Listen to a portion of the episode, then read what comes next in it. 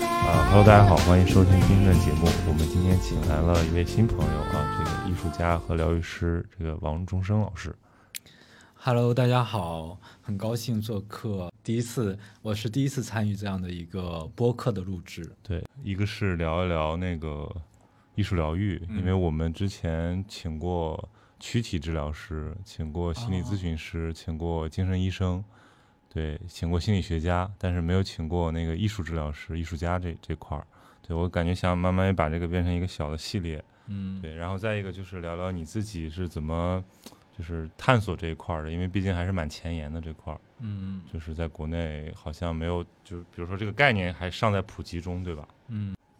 其实对于艺术治疗或者是艺术疗愈这一块儿，一开始，嗯，我刚回国的时候，我感觉讲这个事情呢，要费很多很多口舌，然后要去讲解释什么背后的原理。然后那个时候自己其实也比较相对来说比较年轻，然后，嗯，但现在的话。做这么久之后，我就会比较简单的介绍它，就会嗯说是，比如说像去给车做保养，嗯所以我们定期也需要给自己的心灵做保养。但是这个保养的方式有很多，比如说心理咨询啊，或者旅游啊，或者是接触大自然等等，一个自己喜欢的方式。然后艺术治疗也为我们提供了一百种方式中的一种，嗯嗯，然后它本身的基础就是一个艺术和心理学结合的这么一个学术背景吧，嗯，嗯，这个呃，艺术疗愈是重点落在疗愈上，还是说它本身也是一种就是说艺术艺术活动？嗯嗯，两种都有，嗯嗯嗯，一种呢偏向于嗯嗯疗愈或者偏向于治疗，另外一种呢偏向于艺术。嗯那我学的这个流派就更偏向于艺术，嗯算一种艺术流派。嗯，就你自己，我看是之前也学学植物学和艺术是吗？对我呃最早的时候，刚到意大利的时候是在意大利学植物学为。什么要跑到意大利去学植物学？当时，嗯，其实我本来以前在中国，在高中的时候也是艺考生，嗯嗯，就本来也对美院呀有很多很多的憧憬，从小就开始学学习画画嘛，嗯啊，然后嗯，但后来嗯，高中的时候去北京也看了一些比较曾经怀揣的梦想的一些美院，比如说央美啊、嗯清美啊等等的，然后去了之后，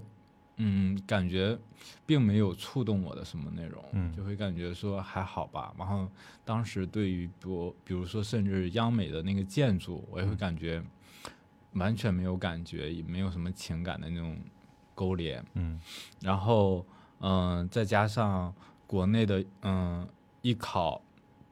其实也没有特别的顺利。当时因为我感觉我对于那种特别应试的那种嗯考试的模式，脑子是对，那那个和没有艺术也没太大关系。对没有是打通，还是考试，嗯，然后后来就决定去意大利留学了。然后当去意大利留学的时候，想说，啊、换换换一种环境吧，或换一种土壤，嗯嗯，然后就想说，那我还适合学什么，或者是我还有什么其他爱好，然后就想说，我已经从小喜欢种植物啊，哦做花园啊，所以我就说，园艺是吗？ 对，去学了植物学。哦，植物学作为一个学科，它都学什么呢？我当时念的本科，本科的话，其实相对来说比较就是综合科学的基础，嗯比如说要学高速啊、物理呀、然后剩下的主要就要学什么环境保护啊、土壤啊，还有就是基础的生物，然后还有解嗯还还还是剖挺硬的一个自然学对科自然学科，嗯然后去实验室里面做解剖，然后去植物园里面学习植物的那个分类系统啊、就是一个这样的，就是相对来说听起来挺疗愈 的。对，就是对于我来讲，嗯，也刚到国外生活嘛，那个时候，然后，嗯、每天去植物园啊什么这样的事情，我感觉对于我来讲还挺开心的。然后，尤其是我当时也是我学植物学的时候，也是班里，嗯，甚至整个学院里特别为数不多的华人，嗯嗯，所以，嗯，同学对我来也比较照顾，嗯，然后那个时候我刚到意大利，然后因为我们课程都是意大利语授课，然后我意大利语也不好，然后我们班同学就会把他们的笔记借给我看，然后我说我看不懂，嗯然后他们就会，因为他们都写的是那个手写嗯画体那种的，完、完全看不懂什么 A B C，对，像一坨意大利面子那样， 然后后来他们就会那个重新誊抄一份那个书那个书写的那个字嗯体，然后给我，然后反正人好好啊。对，就所以读植物学的时候还蛮开心的。然后那个时候，因为我每天要经常去植物园，嗯，然后恰巧呢，那个米兰的那个植物园就和米兰美院嗯是在一起。它曾经是米兰美院是一个一个宫殿，曾经的一个宫殿，它的植物园其实就是后那个宫殿后面的植物园。 ，OK，所以呢，那个契机呢，我就会经常去美院也看一看。然后等去米兰美院的时候，我就感觉说颠覆了我对于嗯、中国美院系统里给我带来的感觉。然后我就感觉说，这不就是我从小就对向往的那种对美术殿堂。 艺术的学院啊，因为它那个美院本身是嗯以前修的一个修道院。嗯啊、但是是皇那个皇家修的一个修道院，所以整个又气派，但又相对来说比较肃静的那种感觉嗯，啊、后来用作大学了，所以我当时去的时候感觉，天哪，还是转回学艺术吧。 对对对，所以后面就很自然而然的就去又去读了一个艺术的硕士。对，我又先又读了一个艺术的本科，嗯读了装置艺术。 OK 嗯当时感觉说，嗯，哎，可以继续从事自己喜欢的艺术啊，嗯怎样的？然后就读了这个装置艺术。嗯然后读装置艺术期间，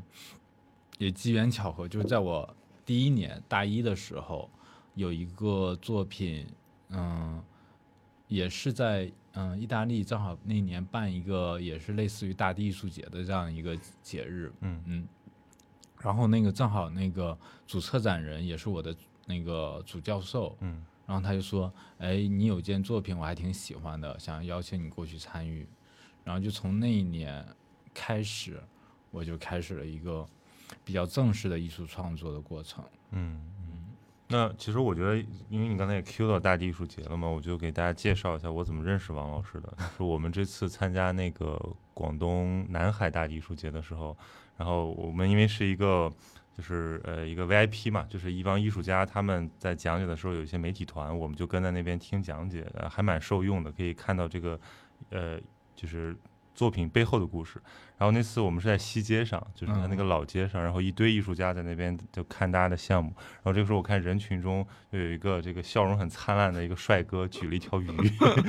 对，然后说这个人嗯跟那种就是让我觉得那个就是逼格特别高的那种艺术家不太一样，很有亲和力。后面呢，就走到前面，看到你的那个托尔索那个作品，啊哎，我是当时觉得非常非常的，呃，治愈，是那个那个绿色印象特别深刻，尤其在那种灰蒙蒙的老街上，对，但可惜那次时间是就是不够长，不能让大家就是完全沉浸在那边玩一下，所以就是逛了一下，对，然后当时也这个。我看你在那儿讲了，但是我也不太好意思过去加微信，我觉得这个这个太社交了，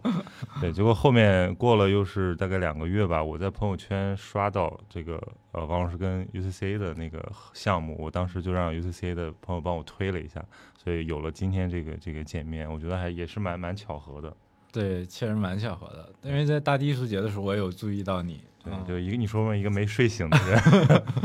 另外，你就是真的很高，然后对对在对整个人群中，对，无法无法隐藏的一个人。对，然后我就在想说，哎，他是艺术家，对，他是干什么的？对，他是艺术家的保安。但是在艺术家名单里好像没有看到他，然后想，哎，他是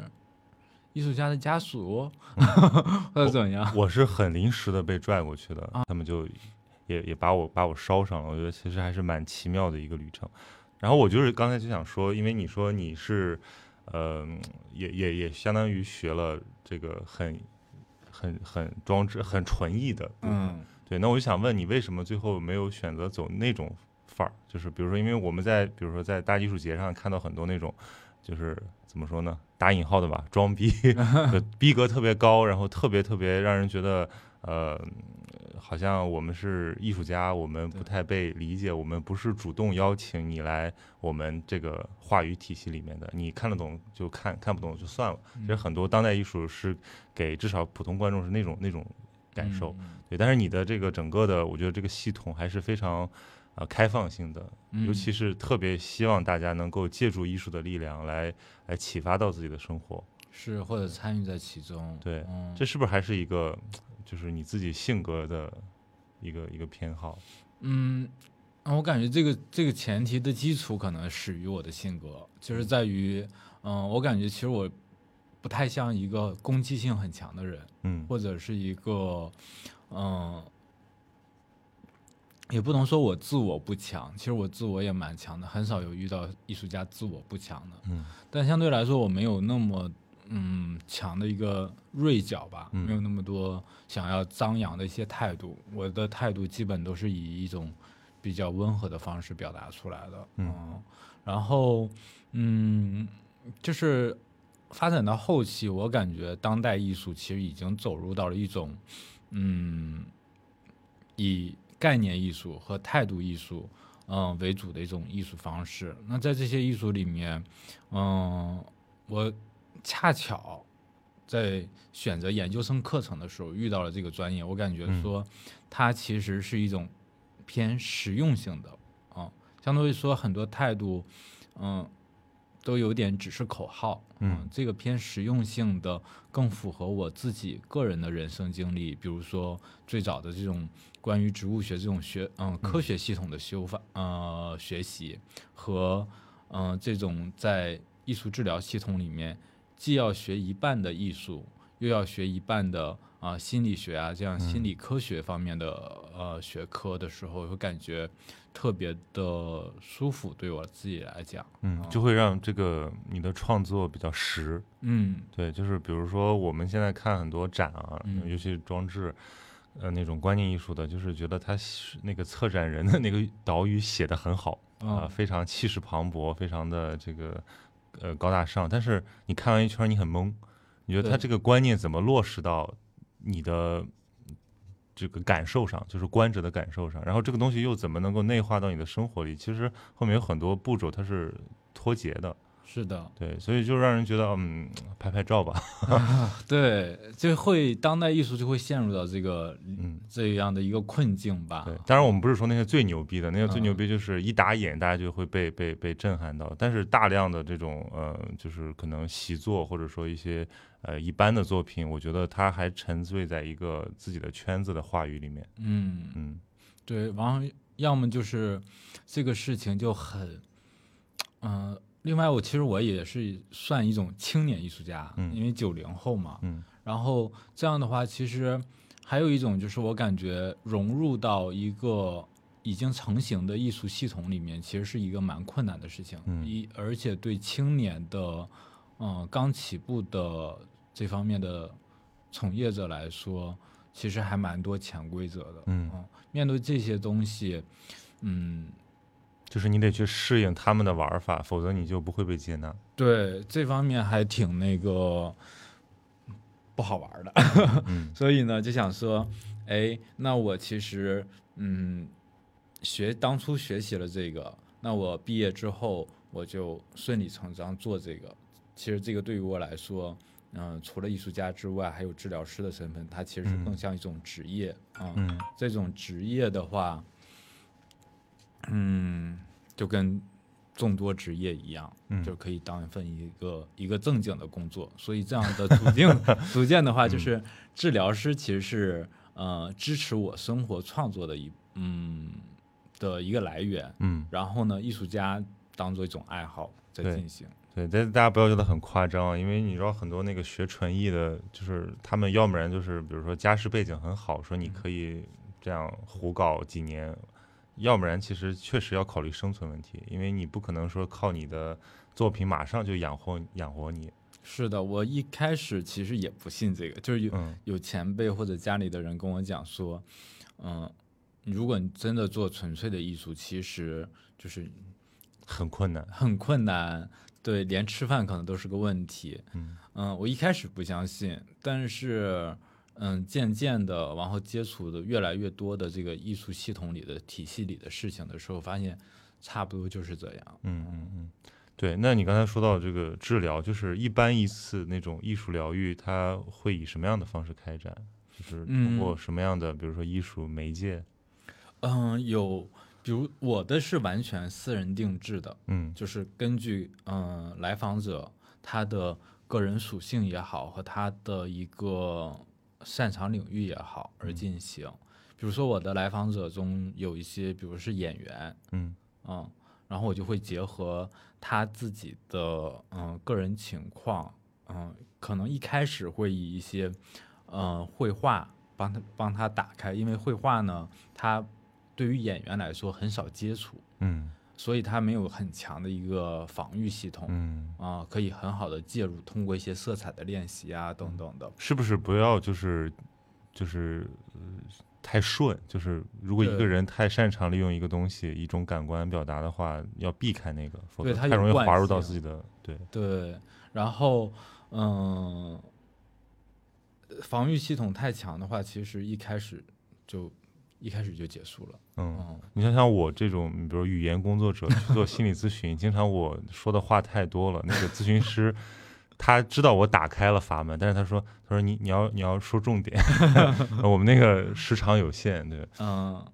所所以我觉得这一点是还蛮重要的，就是要借助一个很能够新有有新鲜感，能够唤起一些你的这个自己没有意识到的那种是情的情绪的，甚至你比如说像你作为语言比较语言系统比较发达，或甚至你还可以反攻咨询师，就是你甚至 可以对他最进行近是被我说服了， 对，那比较恐怖的恐怖的现象。对，那那你自己是，比如说你自己就很偏好于这个什么画绘画，还是嗯，我们当时我们这个刚才我有提到说我们这个流派呢，嗯，更偏向艺术，嗯所以呢，当时这个流派，嗯、在授课的时候也会跟其他的，比如说在英国和美国教的艺术治疗有点嗯不一样。就是英国和美国教的艺术治疗呢，就偏向于一个，呃，单科类的，呃，艺术治疗，比如说，呃，专门教音乐治疗，嗯或者专门教舞蹈治疗、戏剧治疗。嗯我们是都教，嗯嗯，我们上学的时候要又既要学舞蹈治疗，也要学音乐治疗，还要学绘画、雕塑，所以我们相对来你说们真的是美育全 才，有点类似，嗯啊、然后其实对所以对一般的学生来说还其实挑战蛮大的，嗯但因为恰巧我本科是学装置艺术的，嗯然后我们装置艺术你知道它其实是一种综合材料，嗯所以我对很多材料都很了解。嗯，然后再加上这样的一个情况，所以我们都有学过。然后，但都有学过呢，嗯，我自己个人并不是每个通道都非常的畅通。嗯嗯，我自己总结下来，我还是比较擅长啊、呃绘画、色彩啊，以及嗯、呃舞蹈。嗯肢体舞动还蛮好的，然后还有一部分的音乐，嗯戏剧相对来说还是目前还是不太常用的一个方向。嗯嗯嗯。那你比如说你刚才讲了，先上来给他让他选一种怎么说表达方式，嗯然后这个怎么展开？嗯，我会借由一个色彩作为开始，比如说，呃，首先会嗯、呃让参与者或者来访者把自己的情绪和色彩建立一种关系，比如说你认为，呃，我们先选五种情绪，比如说有你你选五种情绪，我现在选吗？啊、呃，选五种颜色还是五种情五种情绪，五种情绪，呃，快乐、忧伤，呃，愤怒，呃，冷漠算一种情绪，嗯厌恶，嗯嗯，嗯，那你感觉如果冷漠，它可以用一种颜色表达在你的这个意识里面，你感觉它是一种什么颜色？冷漠我用嗯白色吧，白色，嗯，很有意思。然后厌恶呢？厌恶用呃深绿色，嗯，所以这一点渐渐的就是开始它跟心理学就勾连起来了。 OK，哦，完接下来就会发生用你所选的颜色，嗯然后来表达你所选的情绪，嗯你对应的情绪。然后，当然我会给到一个创作的主题，比如说这个主题是关于呃记忆，或者是这个主题是关于潜意识嗯等等的。完、借由在这个主题的框架结构下，一点点的就把这个东西慢慢的就浮现出来了。嗯，嗯所以其实它跟比如说我们之前大家比较了解的这种心理咨询和什么冥想训练，它的主要的区别在哪里？就它的最终目的还是要实现一个人的怎么说自我表达、自我认知吗？嗯，它的一个区别在于它不需要对话，哦，嗯它不借助不借助这个逻辑和语言对这个媒介，就相当于说，嗯、我们说我们的这个逻辑系统或者是语言系统，它更依赖于我们的左脑，嗯而另外的这种情感或者是关于图像的记忆，更嗯嗯依靠右脑。嗯那嗯，右脑的这种情感，其实往往往，比如说要做心理咨询的话，其实更多的是一些情感啊，或者是一些这个精神方面的一些创伤啊，更多的都是有关于右脑的一些事情。嗯，那但是我你们要用左脑来讲它，就会自己骗过自己。对，它其实还是在用逻辑在盘一个事情。 嗯那相对来说，这个时候我们把嗯、左脑的这个阀门关掉，然嗯后直接用右脑来表达或者探索，嗯的时候会遇到一些不一样的事情，嗯包括其实还有文学治疗。嗯文学写作治疗。但是文学写作治疗呢，我目前用的也不多。这个治疗方法其实蛮简单的，但是，嗯，我们会发现，其实当你拿起笔的时候，当你文学写作的时候，你会发现它还是有点，有点一种语言包装的系统。嗯哦，嗯，像我自己，嗯，这个写在写作的时候，写着写着就会进入一种一种模式，它有点像八段文那种，嗯就是会有一种升华就，自己习惯的一种一种语言模式里面。对，它还会走入一种一种情感的这种滑梯里面。嗯所以呢，嗯，在这个艺术治疗里面，他利用比如说探索自己的身体、探索自己的这个记忆这些事情，它可以更好的来解决，嗯或者是帮助来访者表达。表达之后，我们看。观察所所存在的问题是什么，有待解决，然后再寻找解决的方式，嗯哦嗯是这样的一个过程。嗯，就它是比这种，比如你欣赏艺术，然后被感动之后，又多了很多这种系统性、科学性的一些支持，嗯，对，把其问实题看得更清楚一点。是的，其实一开始的时候，也有很多人，或者现在也也依然有很多人认为，就是说，嗯、啊，艺术疗愈，艺术疗愈就是一幅画，一一幅画放在我面前，让我观看 嘛，就是把它等同为熏陶，啊、美的享受，嗯这样的，嗯，其实它的指向性是更明确的，是吧？对，就就是是还是要解决问题。是的，嗯嗯，而且它更材更材料性，无嗯论是使用身体也好，还是使用颜色也好，包括声音，它嗯，其实都是一种材料和媒介。嗯，对像我们前几天办那个观影会，我们去看《深海》，嗯这个这个动画片，呃，然后我们是一个，其实这个活动完全是由就我发起的嘛，然后我我是自己看了之后我会很受触动，因为它讲的是一个抑郁症小女孩的故事，哦，对，然后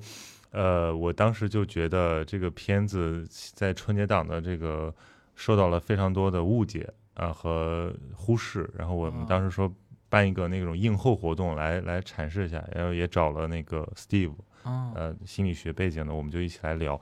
呃，然后就在那个前天的活动上，就是有很有一个观众特别有意思，他就说说我非常认真的看了这部电影，但我就是觉得没没意思。哦对，然后底下很多人都都哭了，或者说就是已经被被被后劲儿被顶到了。然后我我觉得我说其实也没有问题，我说只是因为它基于一种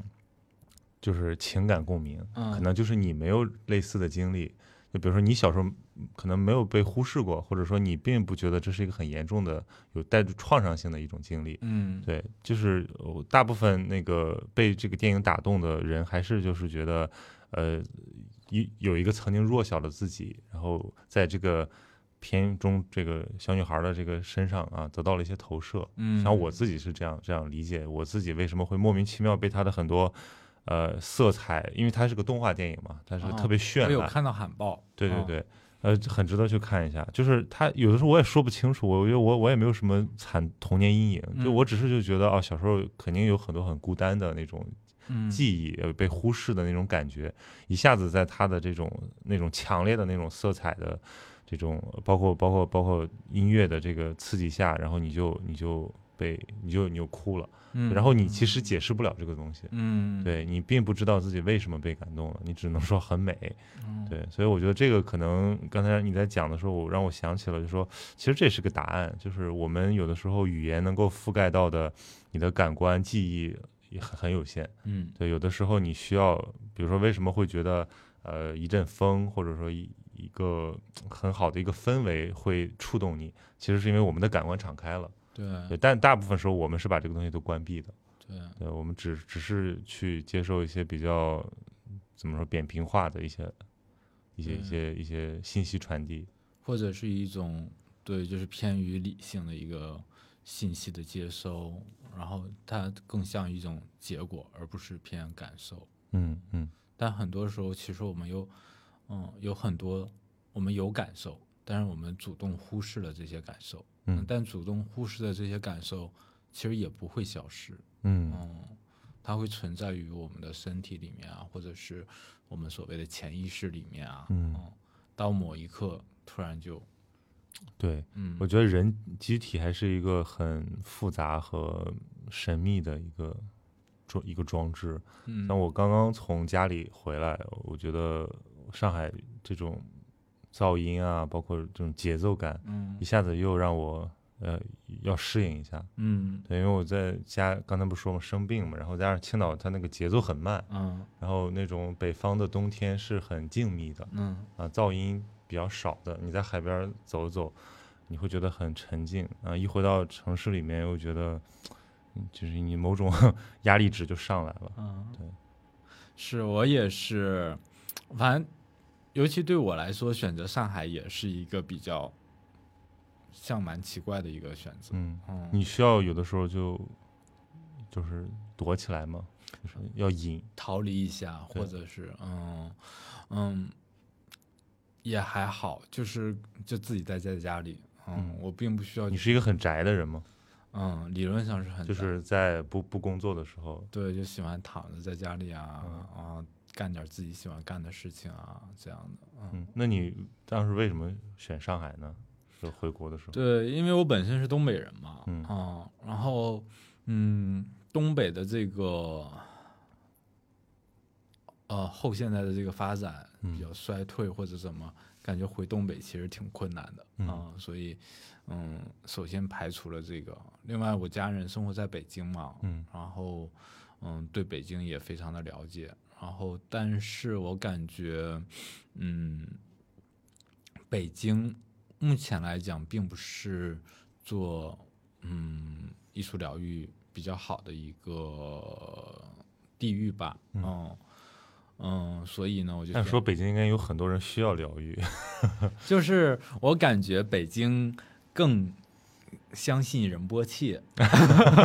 就是不是朝阳区有对很对多对很有十万人波 切， 嗯对，就是我感觉北方人他其实更需要这样的一个事情。嗯那我做这个，就我们叫疗愈艺术，我做这叫共享疗愈艺术。嗯那它其实更偏向一种学科和一种当代和国嗯际的一种，就说是上北海上海接受这个艺术的普遍的文化人口，其实这个群体比较庞大，是的，嗯，认知上也比较水平也比较高一点，啊是的，而且相对来说，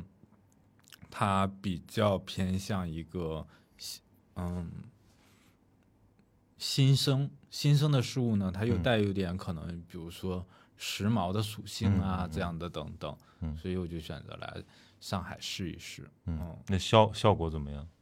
效果蛮不错的，嗯，嗯就，大家的接受度挺高的，对，证实了我的选择，嗯，那你现在整个的这个，比如说业务板块，或者说就是不同的工作类型，比如有 to B 的，然后有有嗯个人来访者，还有嗯一些自己的就是那种联名工作坊对，啊。然后我看你的那个公众号上的介绍，应该是很丰富的一 个一个产业链儿。是是，对我现在其实工作的经历其实还是和就是，嗯、这个艺术家的呃部分和治疗师的部分五五开，嗯嗯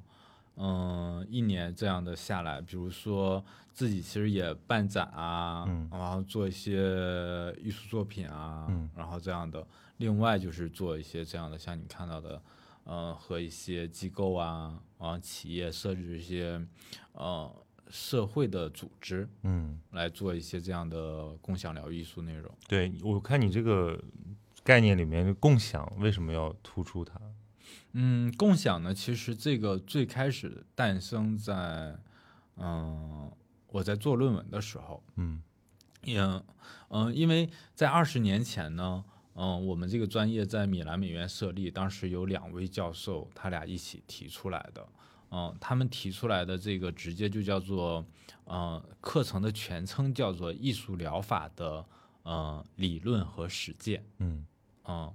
然后呢，就其实提出了，同时提出了一种叫疗愈疗愈艺术的观念。嗯嗯，之后呢，他们在做疗愈艺术的过程中，他们把他们所有做的艺术作品呢，他们都命名为共享作品。嗯这个共享作品在二十年前对于米兰或者意大利的艺术圈其实还蛮震惊的，嗯嗯，呃而且还是两位女性艺术家提出来的，他们会感觉说，做艺术不是一个艺术家一个人的事情吗？嗯，也许是一个团体，嗯但是他怎么共享？他感觉做艺术可以共创，嗯但共创和共享其实是两种模式。比如说，共创其实像有点像，嗯、有点像一个导演，嗯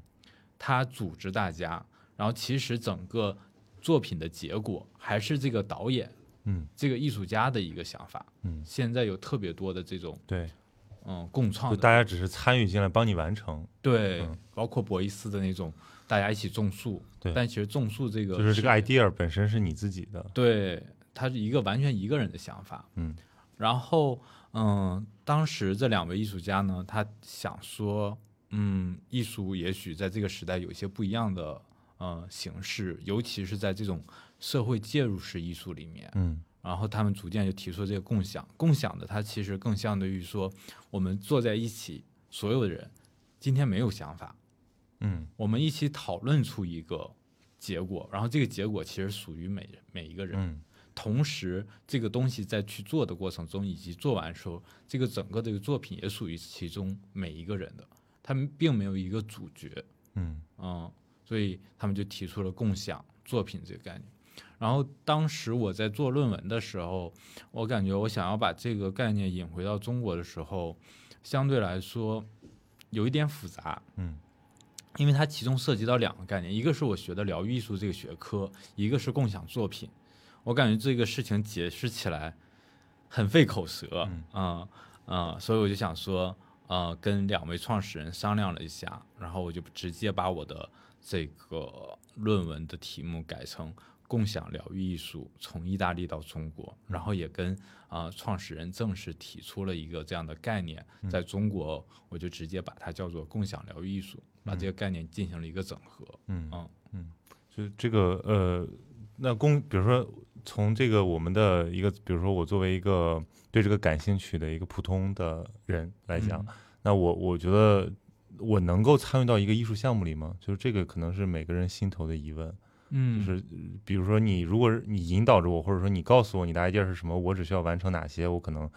还觉得 OK。但是你让我觉得给我一块大白布的那种感觉，我觉得很多人他会茫然无措。是的，嗯嗯，有感，嗯，我曾经做过很多，大家大部分人都会感觉说，嗯，我做的是艺术吗？或者是我我能行吗？都是有这样的困惑的，嗯，但是在逐渐做的过程中，他们我感觉他们可以真正的理解，就是人人都是艺术家这个、嗯这个概念，就是这个概念已经很老套了。嗯，然后，但是到现在大家还是不能就是大家没有真正体验过这回事儿。 对，或者是没有体验过，嗯，自己的创造力嗯，能为自己的生活带来什么这样的一个事情。嗯我感觉艺术家无非就是用自己的创造力为自己的生活带来点什么。嗯，从这个角度来讲，其实人人都是一个艺术家。对，啊，但是大家普通人就认为我可能也没什么创造力，或者是我的创造力不值一提。对对，啊对其实很多时候是他是自我否定了，因为嗯我们以前跟比如说跟诗人、跟学者、跟一些这个这个作家，我们聊到过类似的话题，就是其实每个人他在呃某些层面他有巨大的创造力，但这个东西他没有被很好的引导和就是反复训练、刻意练习，啊、没有变成一个他自己的可以疗愈自己的一个一个一个功能。它反而就成了一个累赘，或者说一个被轻轻易忽视掉的过去，是的，这是蛮遗憾的事情。是的，对，比如说，我觉得很多人他的，比如说语言天赋啊，或者是某种创造力天赋，其实大家就想想自己是自己，想想那个，比如说我，我这次跟我爸妈相处时间很长，我就发现我爸妈他们俩的天禀赋就是不一样的。嗯我妈是一个在呃生活上其实是很有情趣的人，就比如说呃，当别人都在穿那个时代的服装的时候，我在翻老照片的时候，我发现她会在呃服装上做一些小心思哇，啊，很像那个我之前很喜欢那个一个意大利的电视剧叫《那不勒斯》，嗯它是那个一个意大利作家的作品，就像里面那个莉拉，她就是一个这样，在一个大家都是灰色的年代，她要开一朵小花出来的那样的一个人。对，但我在想，我就我其实那天跟他聊起来，我说，那你其实当时是个什么状态啊？嗯，呃呃，为什么你看你你你有点鹤立鸡群的这个样子？嗯那我妈说，还是在源于我姥姥对她的影响。啊，就是在一个更穷困的年代，连连这个大家都不是很能吃得上饭的年代，我姥姥开始有一些，我在我看来是美的追求，美的觉醒，对，就是要在家里搞一点情调出来。嗯就大家还是在解决温温饱问题的时候，他已经在追求，就是说有点好看的这种东西。嗯所以我觉得这个可能也潜在的影响到了我。嗯，对，就是尤其你在看老照片的时候，你就会特别明显的意识到，就是你的，尤其是像就是审美这块儿是被嗯影响的。嗯对一步一步被影响的，可能是与你的家庭，也可能是你后来遇到的某种环成长环境。是的，嗯嗯，我也感觉你这么一讲，我也感觉其实，嗯，在这个方面，我应该也是受我父母影响，嗯，嗯也比较大。他们是做什么的？嗯，我父母他们都是做做生意的，嗯然后但是就是除此之外，我感觉他们，嗯，对于美的追求也比较有一点对于美的追求吧，完了这个是从小产生的，嗯就是很多很多年以来，我一直很纳闷儿的一件事情，就是说，嗯，我为什么会喜欢植物？嗯嗯，当然，而且我喜欢植物的这件事情，从小也显着特别的、特别的隔路。啊啊，明白，我明白，是葛一路，对，对，然后呢，嗯，在东北，一个男孩子从小喜欢养花，而且是非常小，然后而且他喜欢养花是一种，嗯。远近闻名的，就是我家附近所有人都知道我很喜欢养花是，从什么时候开始呢？从小学就开始，然后小学，嗯我们北方那个班级里面窗台上会种一些花，不知道你们那边会不会，我们也会，是吧？嗯，然后那些花，都是你来照料，，对，都是我来照然顾。后就是全校只有你们班的那个花儿 可以，呃就很丰盛，是吧？是的，然后我家有个院子，院子我从小就是很无意识的就把那个院子开始做成一个花园。嗯一开始其实也不像现在网络这么发达，或者是我可以随便买一些花的种子啊什么的。然后我就秋天去别的地方开花的地方，嗯我就观察，嗯，然后等到秋天它那结了种子，然后就收对天哪，收集起来，嗯然后等到春天就在我家那个院子里种上，然后逐渐就变成了一个花园。嗯。啊、这个其实很考验耐心啊，就是嗯一一个小朋友，其实基本上感觉毁坏植物的那个，嗯，就是更这个这件事儿，可能对大部分人来讲更好玩一点，是的，但是你却愿意去怎么说等等待它的这个，对，而且其实外部环境会给了给你投来一种这种异样的凝视，嗯嗯。就是大家就是很诧异嗯他在做什么，嗯嗯那你剖析过吗？为什么你会对植物有这样的偏爱。我一我一度认为它其实对于我来讲是一种亲自然性，嗯就是天性里面很喜欢大自然这样的一个属性。直到我也跟你一样，其实我是应该去年吧，嗯回家的时候跟我妈聊天，嗯，然后我妈说，啊，她说你很小的时候，很早很早，十个月的时候就会走路了，嗯就我走路能力起啊、呃起的比较早啊、但我语言系统没有那么早。嗯然后呢，我妈就会带着我散步，走路走很长的路，走路上没有事情干，嗯她就会开始教我认路边的花朵，就你从小那个东西对你其实是有些印象的。对。然后她说啊，我跟你讲这个植物那个植物，嗯然后我那一刻才明白，哦，原来其实是一种影响，不是可能相比什么亲自然性什么的，嗯，有一这蛮蛮神奇的。我就我觉得老现在大大家老讲美育啊，就是我老觉得审美是一个就是潜移默化的事情，嗯就说就是真正的那个美都在细节里面，就是一些仪态、一些环境。对，呃，像一个小孩儿，他可能不自觉的他会习得一些感受，然后就是。比如说，大家都知道一个美的东西和一个丑的东西放在眼前能判断出来，可是你要说不一定能说清楚。嗯，嗯，那个可能还要接受训练。对，说我感觉其实是一个挺复杂的事情，就是把这个其中的美大部分是由专业人士来阐述的一种，嗯嗯，相对来说，嗯，包括像大地艺术节这样的一个模式，你会发现有很多作品是由村民来进行讲解的，嗯但其实村民无论再怎么培训，他其实无法阐述那个其中的美。嗯，他有些经验不共通啊。对，嗯，然后但反而他用他自己的语言的时候，他阐述，哪怕他没有阐述到那个艺术的点子上，但你也感觉他说的好像诗歌一样，就是嗯利用另一种方式阐释了这个作品的另外一种灵魂嗯，的那种感觉。对。那你要碰到，比如说在工作坊或者说你自己的这个来访者里里面，如果就大家这个人他没有怎么说没有审美力怎么办？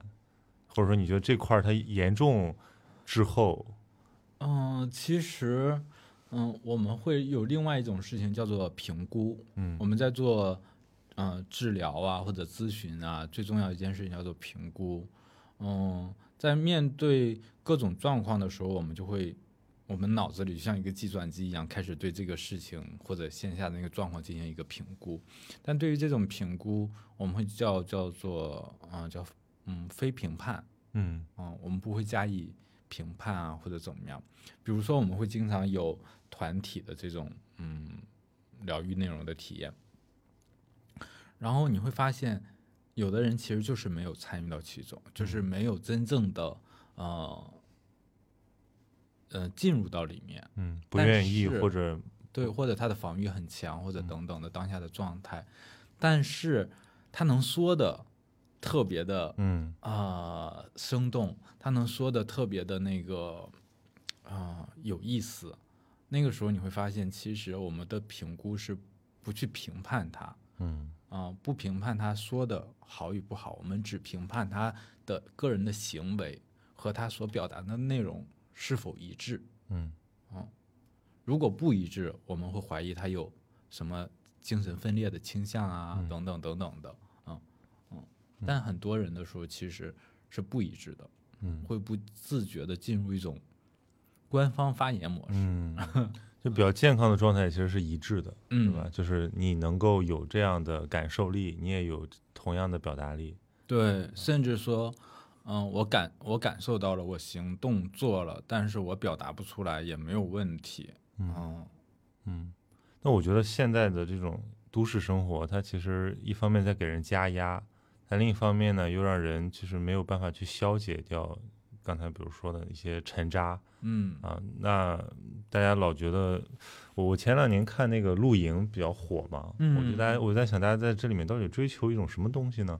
呃，你是去露营过吗？我没有去露营啊过，我我我我想呢，但是我这已经结束了嘛，疫情啊结束了，可能露营热也会也会中断一段时间。就是我我觉得可能人都有一些亲自然性，嗯你，在城市里面待久了，你很想对着山发呆，或者嗯跟水就去戏水。对，那个过程中释放的到底是什么东西？为什么大家就没有，我觉得没有一个人不喜欢，可能其实我也没有真正露营过，嗯所以对于这个我也跟你有同样的一个困惑，我就想说，那么火，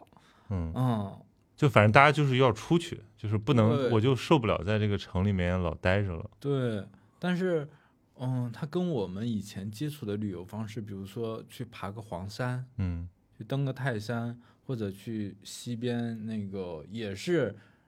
拿个烧烤架去烤一烤，只是没有真正的那个露营的那嗯套嗯嗯呃道具和形式有什么样的区别？其实我也没有太很好的理解，嗯但我脑海中想象这件事情，其实我感觉说，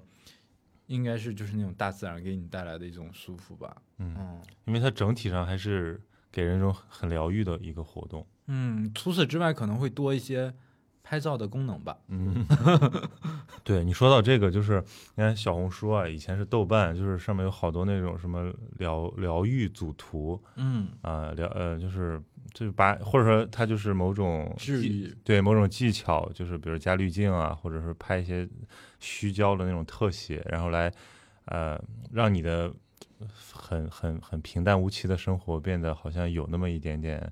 呃疗愈的这种状态。嗯包括一些日日日系的那种风日式美学风格里面，对我觉得那那个东西是什么？就是为什么我们看这些东西的时候会觉得自己好像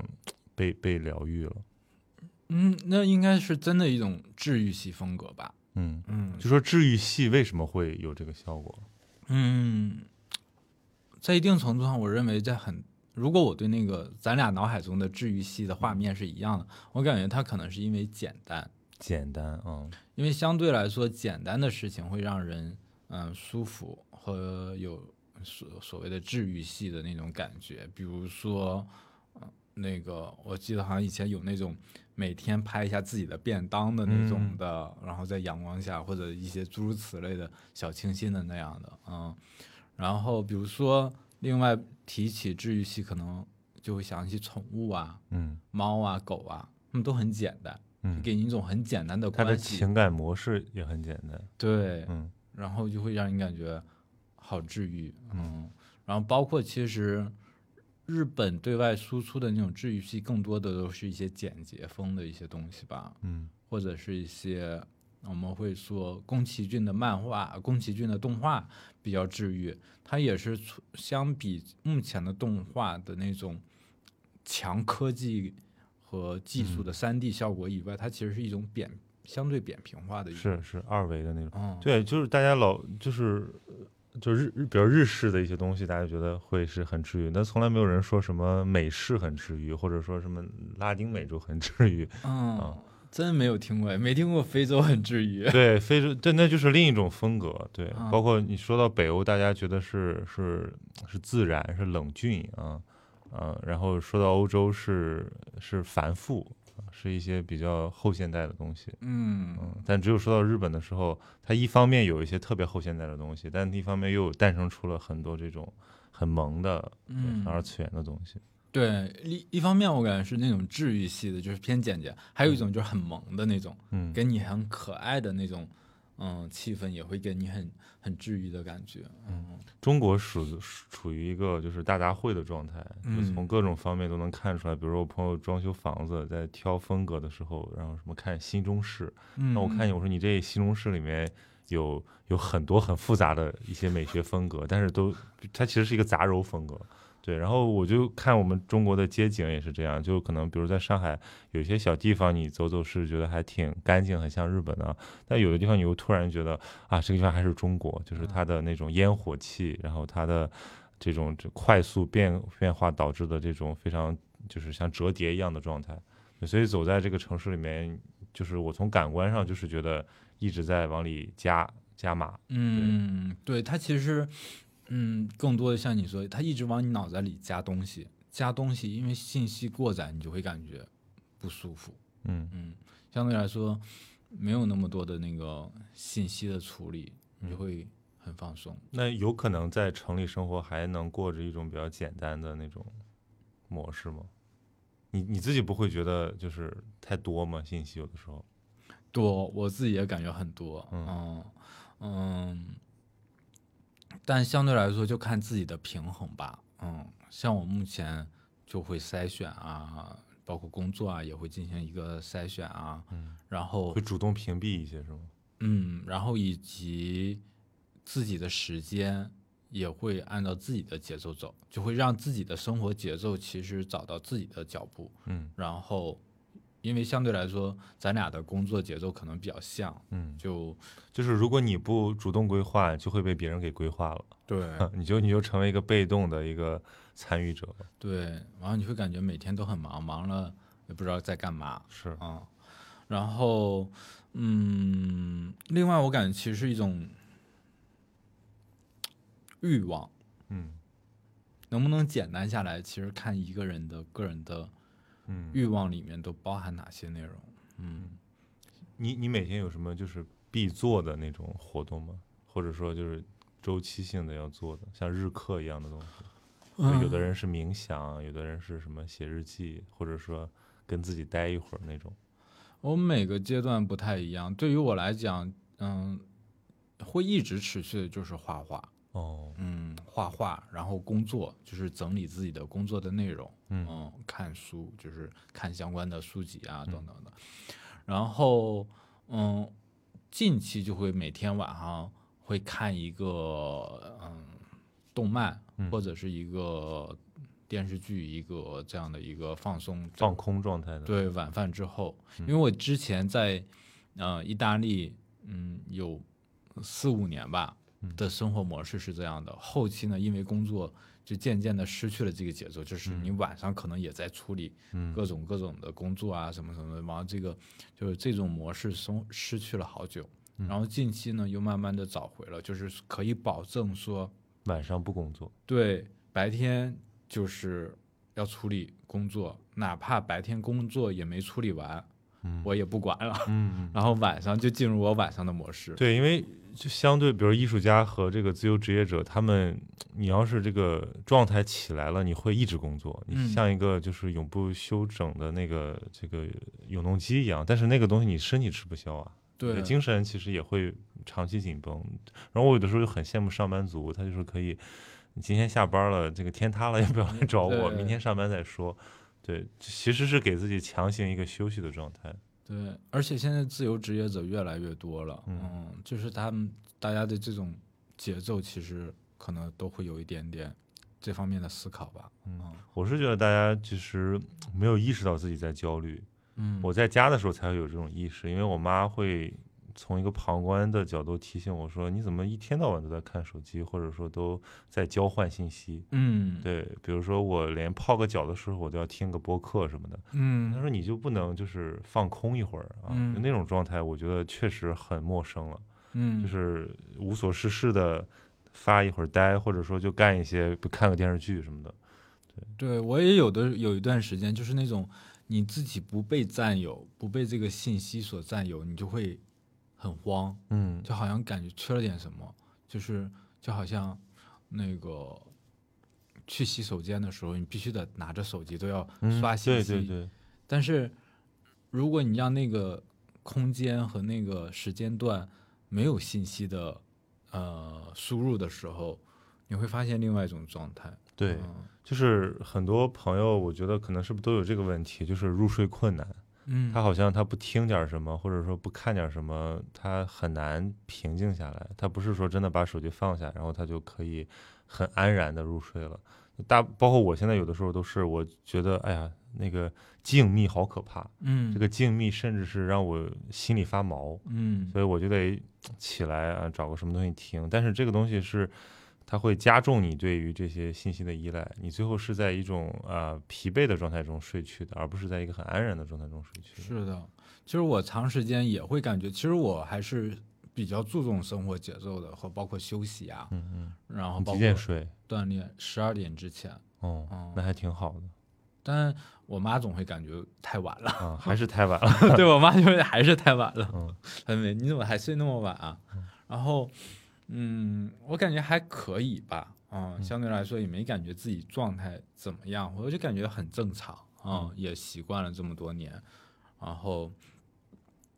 嗯，前段时间我去进行了一个疗愈体验，嗯然后呢，那个疗愈体验呢就一个小时，嗯就我其实是去做行业调查，嗯，嗯 然后呢，一个小时呢， 就是你参与了一个别人主持的一个疗愈体验，对，嗯然后一个小时，我可能在十分钟之后就睡着了。 ，OK，然后啊，说明你就是呃心无挂碍， 也也不是，然后我当然我当然没有这么想，嗯我睡着之后呢，再起来之后，我就想完了，刚才发生了什么我都没有感受到， 嗯然后怎么怎么样，怎么办？后来那个嗯、呃他们就有 Q 到我，然后说让我说一下，我说我睡着了，嗯，他说那其实可能会给你一个信号，就是其实你嗯、需要一个很深度的休息，嗯嗯，就是你的休息还不够。我忽然回想，那个我睡着的那大概四十分钟，真的是一个很深度的，很深度的休息，就是超出我平时睡眠的，嗯这，个八个小时睡眠的那个给我的感受。就像那个郭德纲有的时候说他的那些老听众啊，说嗯这个人太喜欢我了，每次就进来就睡觉，然后睡特别好，然后就出去了。然后人说这是好听众吗？他说对，就是说他把你这儿当成一个最舒适的一个放松的状态。嗯，人能进到那个状态其实不容易的。嗯是不容易，而且我会突然意识到说，我可能好久好久都没有体验那个状态了，然后都忘记了那个状态的存在，所以以至于我降低了对自己嗯休息这件事情的标准，嗯就会感觉说啊得过且过，就啊呃休息了可以了，可以了，八个小时了，就这样的。对，但我从那那一刻起，我感觉以后我应该再调整我生活中的一些细节，让我的休息每天更多的体验那样的嗯感觉，嗯应该会让我更舒服。就人知道自己的这个感受，其实我觉得变得越来越难。嗯就是你的很细微的一些感受，就是你首先你要屏蔽掉很多的干扰，嗯啊然后戒断那些你已经呃习以为常的那种通路，然后出就是比如说焕发感受力啊，就是你让你大家重新做个小孩儿的那种状态，其实这个东西特别特别陌生，对是的于这个忙碌的我们的在工作的成年人来讲，嗯我也不知道就是这个事儿有什么，嗯，怎么说特别好的解决办法，只能是遇到问题了，你再重新去反思一下。是的，而且大家就是，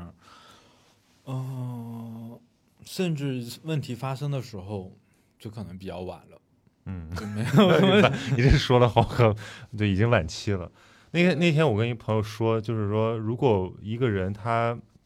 被莫名的，经常被莫名的呃戳到，嗯这是到底是说一个好事还是坏事？就他在说我，因为我说我有一阵子就是说莫名的，比比嗯如较说容易对，比如你看一个东西，这个东西大家也觉得还行吧，然后你嗯就突然被戳了一下，然后或者你就真的听一首歌，你都走在路上，你都会被那样，就是其实是有点主动在寻找感动的那种感觉啊、嗯呃我觉得这样挺好的，因为这说明就是说，至少他的那个情绪会还还还能释放。然后我那个朋友就说说不，他说其实就像刚才你你的那个感受，就是说明你需要一次彻底的释放。嗯因为你没有击中问题本身，你只是在就是你其实你的潜意识可能特别需要一个大的一个非常通畅的一个一个释放，但是他做不到，他就只能在这些一些小的上面去去去摩擦。嗯，嗯，这对这其实是一个特别好的一个卖点，就叫彻底清理、彻底释放、彻底的这种排毒，嗯听着就很有吸引力。对，但这个东西又像一个伪命题，就是到底怎样的清理和释放才能叫百分百的？对，而且我觉得他没办法刻意，你你就说让我去上一课，我坐那儿，我说这个人他得有多牛逼的能力，才能让我彻底释放，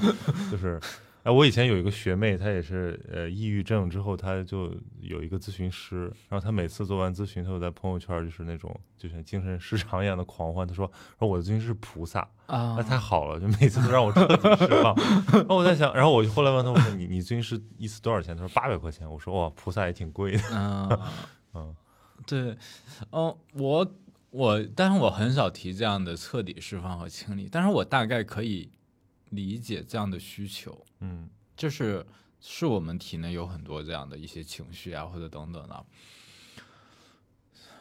可能我感觉彻底的清理也是一个过程，不是一次，对，而是一个渐进的过程。我觉得很多人被中断，就是可能是因为他没有这个心力，或者说就是没有这个就是这个时完整的时间，比嗯如说可能长达一个一星期的这么一个休息，嗯让他来做这件事儿，甚至甚至更长，就是他总是有一点点起心动念，他就被中断了，呃，被他的那个原来的生活节奏给带回去了。对，而且其实有的人会有那种彻底的感觉，就是可能啊，我想象一下，但我没有，就是比如说有的人突然一个月嗯，啊、去西藏，然后就以前经常发生那个，就是现在还有就那是个去旅行，，对，然后长达一个月的这种，啊、就是行千里路，嗯，嗯然后这种的，然后身体什么什么那个穿越戈壁滩是吧？对和大脑都在不断的这个。不断的在进行一种休息，我有时候在想，我说这个是不是去什么西藏朝圣，就是因为海拔太高忘了，哎 是，缺氧缺的。但还有很多人见到了神，说其实是那个缺氧置换。 嗯，然后，但是这种情况有很多人去了之后，哦，那一个月真的太爽了，然后啊、特别的彻底，人生前所未有的体验感。嗯，但回到了我也自己没体验过。但回到了自己的生活中，可能一个月之后又被打回原形。 OK，那就是说明人是这个环境的产物，他在那个环境里面他隔绝了，他就觉得很爽，但是你又把它重新泡回来了，他就又没办法再抵御这些外界的对影响。其实，所以，嗯、一开始也有很多人建议我，去西藏，哎， 没有啊，就开我的工作室要在一个深山老林里面。他嗯，们会说，首先深山老林听起来就很疗愈等等的，到山里来找我。啊，以及还有大家也会对艺术家有一个画像，嗯就是艺术家一般都是 仁波 切，其实也是一种现代仁波切。呃行为艺术是吧嗯？ 就是闭门不见，就是。嗯，你都找不到我。艺术家都是那种闲云野鹤的那种形象，所以你你应该比如说把你的工作室开在，嗯、灵隐寺旁边呀，或者等等的这样的一个西湖的山里等等的。然后，但反而最后开在了城市里面。嗯，我感觉就是，其实我不希望给到我的来访者或者体验者那样一次，一个类似于像感官剥夺的一次体验，嗯就是什它么是感官剥夺？感官剥夺，就比如说把你的这个五感给嗯，给封锁起来。嗯，就把你扔到一个刚刚才我们说的那样的环境。对，就比如说，其实比如说戴头套也是感感官剥夺，嗯或者嗯是像监狱里面的那种，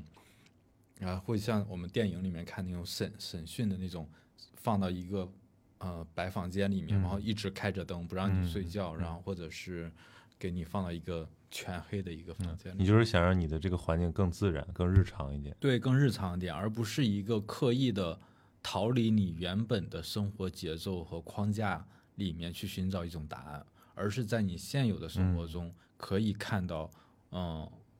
察觉到什么，以及在这个真实的情况中寻找一种出路，嗯这样的一个呃初衷吧，所以就没有开在什么深山老林里啊。嗯说明其实是因为你自己不喜欢被架起来。嗯，但也有可能，因为有的人他喜欢自己待在深山里，别人来找他的感觉。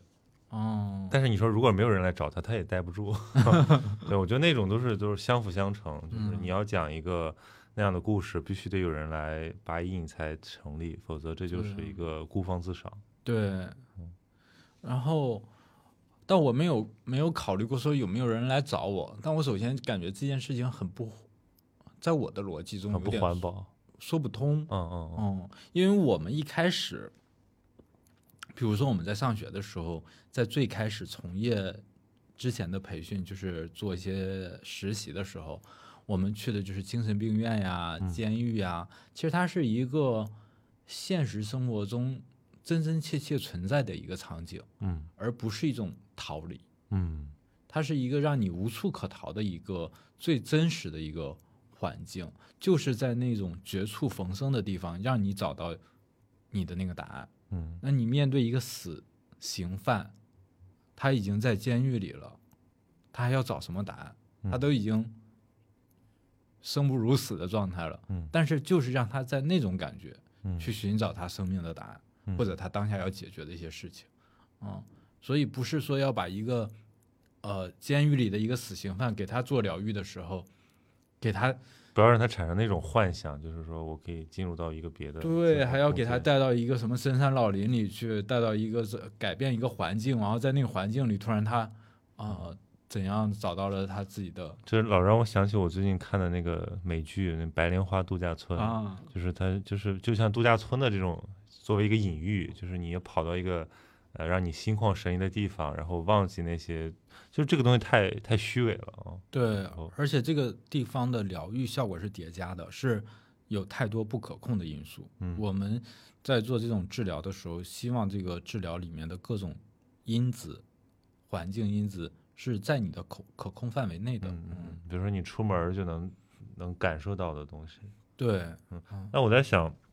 就我们的日常其实有一点仪式感，或者有一点这种稍微的让你觉得呃不那么日常的东西的时候，它会有这种感觉。如果你把它纳入到自己的生活里面，比如说像像比如天主教国家，他去教堂，就是其实很很像我们去去做一个。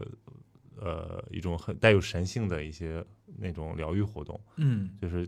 当然，当然这个我我看那个数据也是在衰退啊，就去教堂人越来越少。那我在想，其实现代生活里面，它就是很缺少这种日常性，让你觉得。呃，我可以把我身体里面那些无形的毒排一排的地方，嗯，对，就如果你不意识到这件事情，这件事情就不会有任何改善。是的，你必须得自己找这么个地方，且把它变成你的习惯。对，就这样的一个角落，嗯，我们叫可能，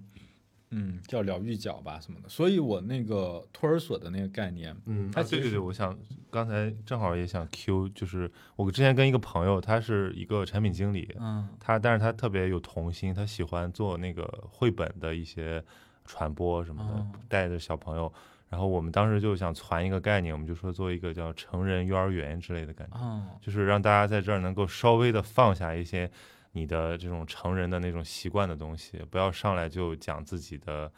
成人社交，你就像幼儿园小朋友一样，你就来就是童稚一点、低幼一点，可不可以？对，对，我然后我看到你那个项目之后，我就拍给了他，我 就说：“我说你看，对，已经有人在做了。谢谢谢谢。对它其实那个概念就是一个呃类似于你说这两者的结合，嗯一个它是我希望打造的一个空间，因为我在意大利是一个这个宗教气氛很浓的国家嘛，包括梵蒂冈就在意大利的这个中心这样的一个位置，然后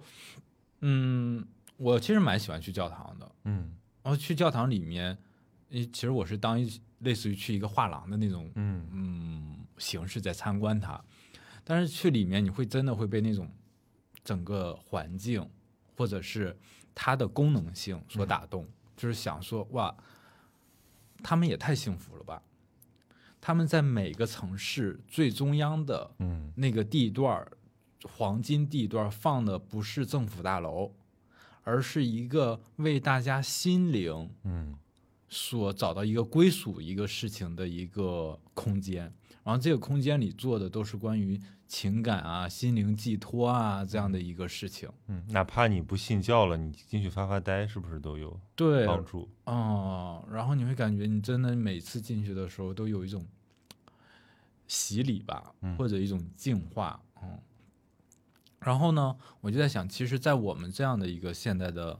社会模型里面，其实缺少这样的一个空间，对，所以我就打造了托儿所这个空间。嗯那后来才，其实最早的时候叫做，嗯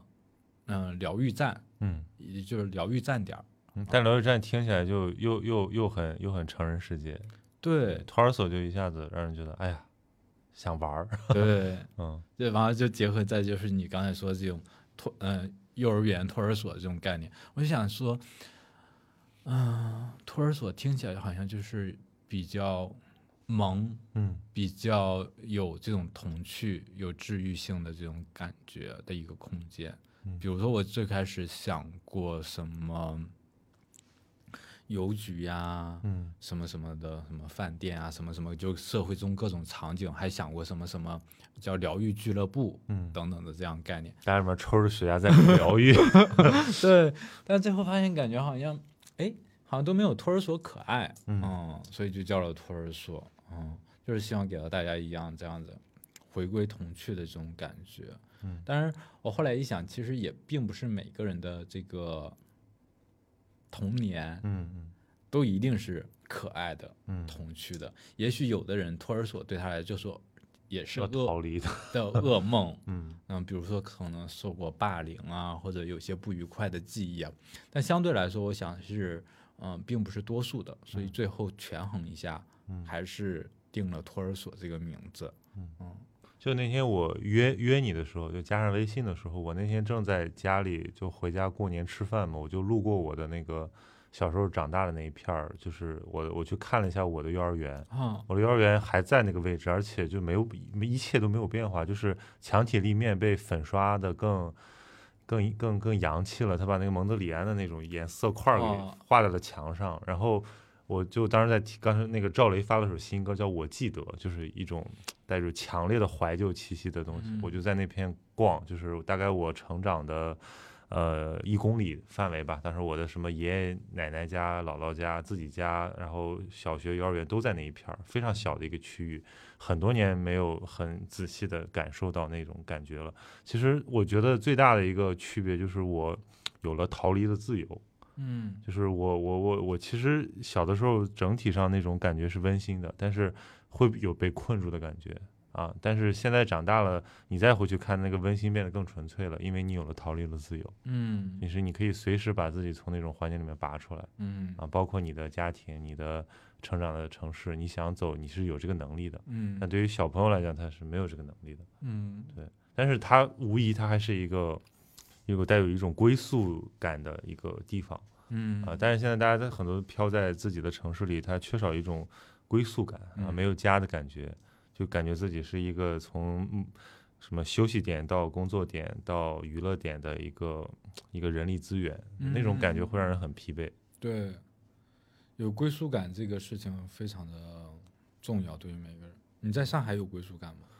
上海慢慢在建立，就是嗯其实还我觉得需要一些就是朋友、人际网络以及一些熟悉的一些区域啊，这个是需要后天花很多努力造改改造的。我第一个呃工作的城市是广州哦，啊，我当时跑过去之后，其实就是有一种巨大的失落。我当时开始做咨询嘛，嗯失落就是觉得自己好像无法忍受生活，就是这一切都是。广州已经相对于一个大城市来讲很有烟火气了啊，很有人情味儿了，但是依然让我觉得我为什么在这里？我经常就是就是比如失眠的时候，就是嗯要、要这样想。对，后来慢慢的朋友多了一点，然后你熟悉了你的一些区域之后，你会开始建立一个生活节奏。嗯对，那个东西让我慢慢的有了一点归属感，对，但是它又在这种快速的变动之中，很快的就被被被被这个更替了。对，然后我在上海现在又在努力去建立。我之前做了一期节目，就是我们也在聊附近嘛，嗯最近一个很火的概念，我嗯觉得附近其实就就是一种安全感，就嗯是你要你要可不可以不借助导航出门走路，嗯然后你去在那边在那个做一个意识发散活动，但同时你又会觉得很安全。嗯啊，不会觉得你要随时的注意，呃，注意这个你到哪儿了，然后几点了，要干什么事儿。嗯，我第一次听这个概念，附近，对让人感觉很有意思。对，就是现在、现在其实大家是没有附近的状态，就是嗯很多人就是他，因为我们的整个的嗯生活的那个导向都已经被重新在互联网上建构了，嗯，对你基本上都是在。呃，一一套新的这种模式下啊，安放你的生活各个的需求，你缺少像我刚才讲的那种小时候啊，你就在这附近一公里玩儿，你也嗯出不去，对，你没能力出去，所以你就是这是你的家，你的你的片儿区，你就把那边玩的明明白白，然后你就特别安全，对你每你天在里面。你甚至不知道有外部世界。对嗯对，但现在就是这一步走出来，哎呀，也回不了头了，就你也不可能回去了，但是你又你找不到新的附近，你会觉得很飘荡。嗯嗯，你其实你这么一讲，我感觉回想我来到上海的时候，我对上海至今也没什么归属感。嗯我就是感觉我是一个不叫过客，就是我我是在这个城市里的，为了工作而工作的，就是嗯这么的一个存在，嗯然后因为我住在愚园路上嘛，就是它一是个老街区，但是更新过的了、嗯老街区。然后，嗯，但是近半年吧，或者是疫情之后这段时间，嗯，随着对这个街道慢慢的探索啊和了解越来越熟啊，嗯，对附近的生活这种感觉会增强很多，嗯但依然我也没有归属感，然后我也没有，呃，没有希望在上海有归属感的这样的一个，你你内心是还是很强烈的需要这么个东西吗？你我不需要，我不需要对上海有归属感，嗯，因为我认为上海房价太 贵了，我一对旦有归属感就要开始奋斗，开始对，我不想要这个还房贷啊这些的，我感觉太夸张了。嗯，就是我我我就举个例子好了，就是那种归属感，它的一个体现就是你今天，比如你在一个，比如我们今天在这个点啊，在马当路这个点上，嗯我可以就是不借助我去搜索一个新的地方完成一个我的功能，我就是靠靠靠习惯。比如说，我知道我今天约这儿跟你录制，然后我会提前二十分钟过来，在楼下的那个咖啡店买个咖啡，嗯啊，这个就会让我觉得其实很简单的事情，不需要去提前张罗一个一个一个一个行程。但是很多时候，呃我刚来上海那会儿，就是每天我住我们当时上学在杨浦嘛，嗯嗯然后呃过来一趟也不容易，到市里面来啊，所谓到市里面来你就得安排，你说你这个下午要怎么过呢，对吧？你先去 A，现在去 B，再去嗯 C，然后怎么通勤，你大概要要要查一查。其实那种感觉是，嗯，挺糟糕的，就以至于你去了一个地方很多次，你都搞不清楚那边的路到底是怎么走的。嗯，然后手一看，哎，手机要没电了，赶紧回学校吧。就是那那是一个很糟糕的体验。现在就是没电了就没电了，没电了我就溜达回去呗，嗯嗯，这种感觉。那这种感觉你真的感觉，我感觉很融入到这里面生活。对，就是所以花了呃也是三四年的时间。嗯那你觉得你对哪儿有归属感？对米兰有归属感吗？嗯，应该是一个很步很适合步行的城市。是我对米兰其实是很有归属感的。我以前就是会每年上学的时候会放假回国嘛，再回到米兰的时候，都会感觉你像回米兰，对，回到家一样啊、嗯，因为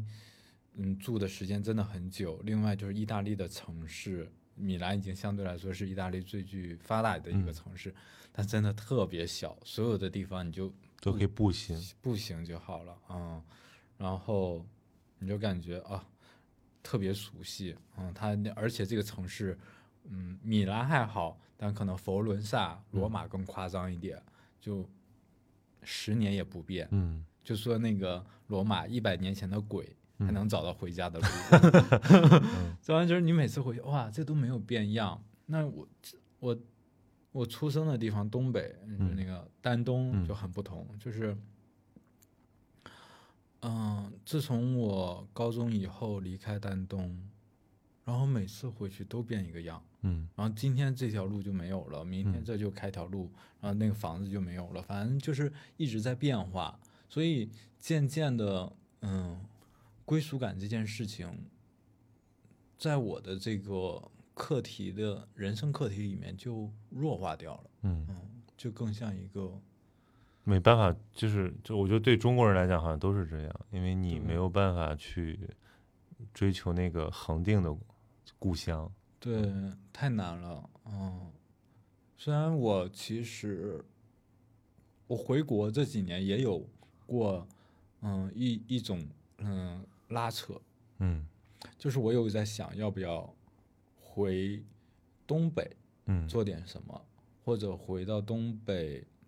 嗯，开工作室，在嗯东北生活。哦，之哎，你是一个很爱家乡的人吗？你觉得？我是买东北的，你我身上是有身上有东北性。但其实我看不出来太多是东北人，是吧？对对对嗯，对，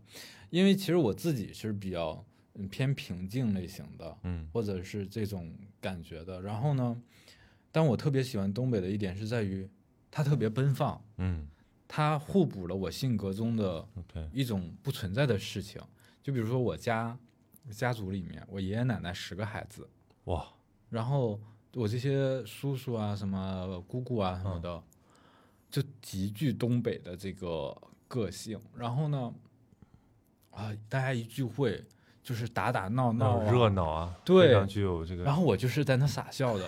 然后呢，我就会感觉特别快乐，所以那些回忆对我来说很美好。然后我就是说，你自己平静，但外部世界它很热闹嗯的时候，给我很享受。 ，OK，那是就是这相当于你的某种就是性格原型，对，或者是互补的一种一种补偿。所以你来上海会不会觉得这边就是大家很拎得清，就有点儿大家都各忙各的？对，特别这样。然后呢，但我需要就是下次组局叫一叫 你，我我现在已经被上海朋友们这个扣上了一个这个鲁王的帽子，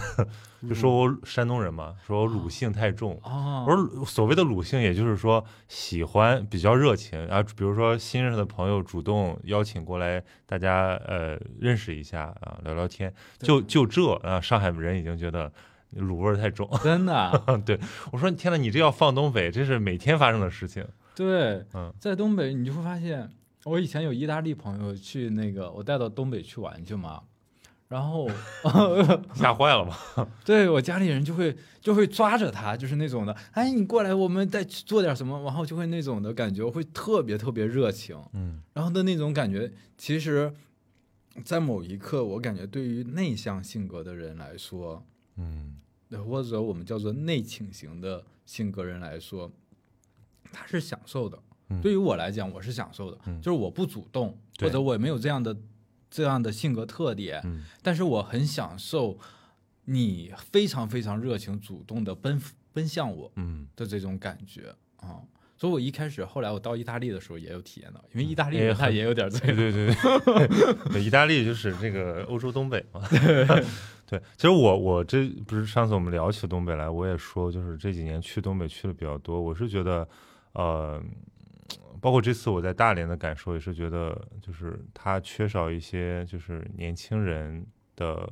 呃新新的机遇，嗯就因为大家现在可能觉得这很好，对，就是我觉得东北人都很喜欢东北，但嗯是大家也不愿意，就是说我长期回去，因为确实很现实的原因，就是这边呃聚的人少，对吧？对年轻人少，所以活力上就是我在那个大连的恒隆广场啊，嗯我很 fancy 的一个地方。然后那个九点就关门了， 然后我就就说怎么会怎么可能？ 这个这个这个，然后打不到车，然哦，后街上没有人，我当时就觉得啊，天哪，就是让我产生了一丝丝这个怅然，就是觉得还是得往南方大城市去。是啊但是，但是我就在想，那如果一个人他愿意待在东北，他他会怎么样生活？你看那个，就这几年不是那个东北一些年轻的小说家蛮火的嘛，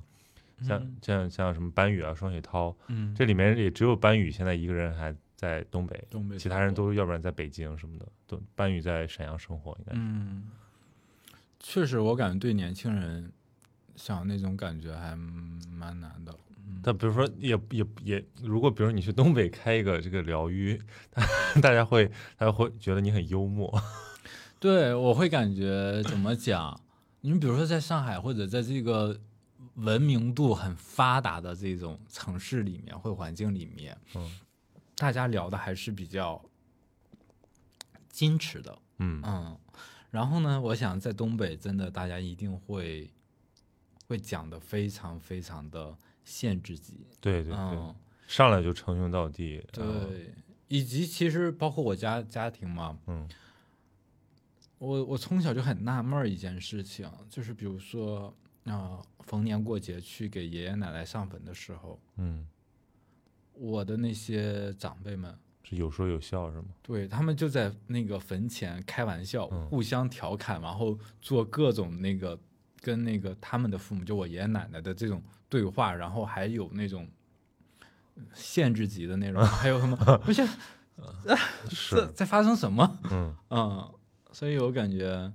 蛮有意思但的。这种文化形态其实它内在也在就是疗愈啊。就是嗯就是就是，就我们说红民间这个红白喜事，那嗯，呃就我我我也是大开眼界。那个大家以为那个就是中国的丧事儿都是怎么怎么样，小朋友现在可能都没有这个体验了。嗯，我还是会回农村给给老人上坟的，确实是，就是让你觉得，嗯，这个民俗比你想象的要深刻的多。是的，对，嗯，非常非常有意思，而且是跟一种文明生活给你带来的体验是不一样的，就是文明久了，偶尔体验一些不文明的事情。对，回回来一看这个，你觉得这个文明，就是尤其很单向度的文明，你会觉得它很浅薄，就嗯他就认为就是事儿就是面上看到的那样，但其实不是。嗯你只有在身在那个那个场域之中的那个人才会知道，哦，原来这个感受很复杂，对吧？他们在笑也不代表他们不悲伤，嗯对，他们在哭不代表他们就是就是无法接受这件事情。其实这是很各种很微妙的情感糅杂在一起，但他也不会说出来，的就都是都是都是一些潜规则。 对，而且我在很大一定程度上，其实我也不太能理解，就是跟王者对话这件事情。嗯就比如说，还要回到那个上坟的事情，嗯他们会跟那个长辈们，嗯，就会真的就在跟那他儿们聊，对，跟他们像那个他们的父母在对话一样。然后我在很大程度上，我是以前是不能理解，我感觉要说什么，为什么要说话，就是为什么要在聊天，是吧？嗯，那种感觉，嗯。不过在去嗯二二二年的时候，二二年就也就是去年，去年年初的时候，我父亲去世了，然后慢慢的、慢慢的，其实我有习得性这些给我带来的这些影响，我现在渐渐的也会跟我父亲对话呀，等等的这样的。就是是不是应该很很多时候就觉得他还在啊，只不过他不是在你眼前了，就是他在你心里一直嗯，或者他其实感更感觉像心理学中的一种自我对话，嗯嗯嗯，你会想要跟他分享一些事情啊，或者等等，你感觉好像是另外一个你，嗯的感觉，嗯嗯，蛮微妙的，嗯，会有的时候想要跟他说一些什么事情啊，或者是嗯，你会感觉他好像脱离了物质嗯肉体的束缚，变得跟你无处不在，嗯。嗯的感觉，今年那个那个喜剧大赛它有一嗯个作品嘛，叫《再见老张》，就是他决赛的那个作品。嗯对我我其实我也抱着一个非常就是娱乐的心态去看，然后也嗯是被狠狠的戳了一下，呃是因为对，比如说我我觉得王者那种在你是在在一个生者里生命里面的那个存在，就是一个那样的状态，就是你老觉得他在看着你嗯啊，在在一是些很关键的时刻，那其实那个时候也不是。呃，你你期待什么团聚啊？就只是说你觉得他影响过你，然后对你，就你希望能跟他还有一些联系，就这种、嗯这种潜意识里面的一种一种盼望吧。对，对，而且，嗯，你会感觉好像你更容易记住他了，嗯，嗯反而就我觉得，如果还在的时候，也不知道说什么。嗯，甚至你会忽视他，嗯嗯，嗯，你会不在乎或者怎么样，我觉得我爸妈现在在我生命里的存在，就是更多的是一个，就是我自己的，就我就像你说的自我对话，嗯就是我老觉得我很迫切的跟他们分享，但其实不是说真的要分享什么，是我想知道我分享的时候他们还在的那种感觉。嗯但是他说真在我面前，我未必能说，可能就是三句话先吵起来。 对，因为其实这种体验其实他没有回答你，回答你的是你自己。嗯因为真正的，如果对方回答你的时候，一定是一个，一定是一些在持续输出的时候，会输出一些你不喜欢听到的观点，或者是嗯，你不能认同的观点。那个时候聊天就对崩盘了。对，有的时候他不在一个频道上，就是让你觉得你会就比如说我的我的内内心深度已经到这儿了，对吧？嗯但他其实刚刚他没有察觉，那他还在一个浅层、表层聊的时候，我会去快速把自己的那个就是已经展开的自我给收束起来，我很嗯怕就是吓到吓到你的亲亲密的人，嗯，或者一个碰撞，或者是一个冲突。对，嗯对所以我觉得我们之前也就是新年的时候做了一些节目，就是因为每年回家过年啊，对于这些就是都市白领来讲都是很不容易的事情， 一次哎考 验。哎，很累，而且很贵，啊但是又可能很糟心，就是你嗯又特别想跟爸妈亲近，但是这个这个什么伸出又缩回的手，嗯就没有办法，没有办法进入到那个系统里面去，都是被一些层层的呃这些以前的矛盾啊，或者说一些大家的习惯给给阻碍着，对，就渴望真情又不得的那种感觉。缺少彻底的清理，那我在想，就是说，如果把爸跟爸妈拉拉过来，就是比如说做做什么艺术疗愈，也许是个是个法子。嗯，有家庭性的，对对，因为我就觉得我跟我妈最亲呃就是亲密的啊，在我在我这个工作的之后的体验，就来自于一些被困的状态，比如说疫情，或嗯者说我这种突然的生病啊，他生病什么，我就陪他。然后我们因为在被困的状态下呢，我们就会去做一些，呃我就尽可能的做一些好玩的事儿，比如说一起看一部电影，我会选一下他也会感兴趣的电影，然后我们就会追忆往事啊，看看老照片啊，就包括旅游的时候去，呃，来来一些这种就是新的体验啊，就比如说在在在在在在这个。就是怎么说，在酒店里面啊，不是说在家里面，就是他们会觉得哦，这个经也是我可以放松一点儿了。那那种新的体验会让你们的这个亲子壁破就被打破过几次，对嗯然后你会觉得原来你跟你妈可以可以很走心的聊天是啊、就反正我不是一个跟爸妈就是表达特别通畅的人，就是只能借助这些外力啊、偶尔恢复一下，然后知道啊、其实他们很在意我和他们的一些更真实的想法。就是是这次我妈就跟我讲，我们看了一部电影叫《妈妈》，呃，哦是那个那个呃奚美娟对，然后就是阿兹海默症的，对一个更老的母亲照顾一个患阿尔兹海默症的这个年年长者啊。然后我就觉得，然后我妈就说起她前年生病的时候的感受，她就觉得有时候觉得，因为当时情况很不乐观嘛，她说她当时在想过说，如果现在我就走了，是不是也没有遗憾啊？就是她一想想我我我外婆已经走了，然后我也可以照顾自己，她说嗯确实就没有遗憾了。嗯，哦，我当时她她这个话第一次跟我讲，因为她这个生病住院，她都没有告诉我，嗯啊，是我这他是没脱，就是脱离危险之后，哎，告诉我了。然后他说的云淡风轻，我爸也说的云淡风轻，导致我一直没拿这个太当个事儿，我只是回去陪了他一一段时间。但是他这次跟我讲的时候，哦，我就觉得，哦，原来你还思考过死这件事儿啊，嗯，对啊，那我我就很欣慰，就是说他在面临死亡威胁的时候，他就觉得，其实我不是他的负担和一个牵挂，而是一个就是就是让他觉得安心的状态。嗯啊，我觉得说明我我我还做的 OK，对，嗯，真的是一个，就是一个很高光性的对话，就是反正就是就是生命节点中，我感觉你可能很难忘记这段对话。对我回家好多天，然后他就不怎么说，你的家长不会突然说这个的对啊、他们甚至都是他在说这句话的时候，也是我们正在看那个电电影的时候，他突然说了一下，然后我我当时我也没表现着什么，我就我就，但是我心里是很就是波澜起伏的，他们竟然那么平淡的说出来，对他这么平淡啊的说出你来，突然惊讶于他的表达能力怎么如此的对我觉得就是这，顺畅。我就突然窥见了一下他的真心的那种感觉，嗯嗯，对，然后我什么我也什么都没说，我就是在沙发上坐着嘛，我就去拉了一下我妈妈的手啊，就是就是只只是仅此而已。嗯，但是我离离开家的时候，哎，我脑子里一直在想说，其实就是又强烈的生出就是陪伴的渴望啊。就是这种情况，可能在我们成长，你也是九零后是吧？，对对，在我们成长，可能在美剧或者在一些嗯西方欧美剧里面，嗯，看到比较多，就亲子之间有一种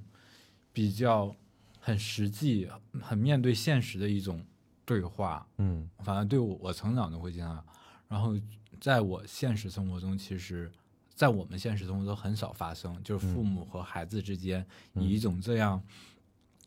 嗯，又真诚，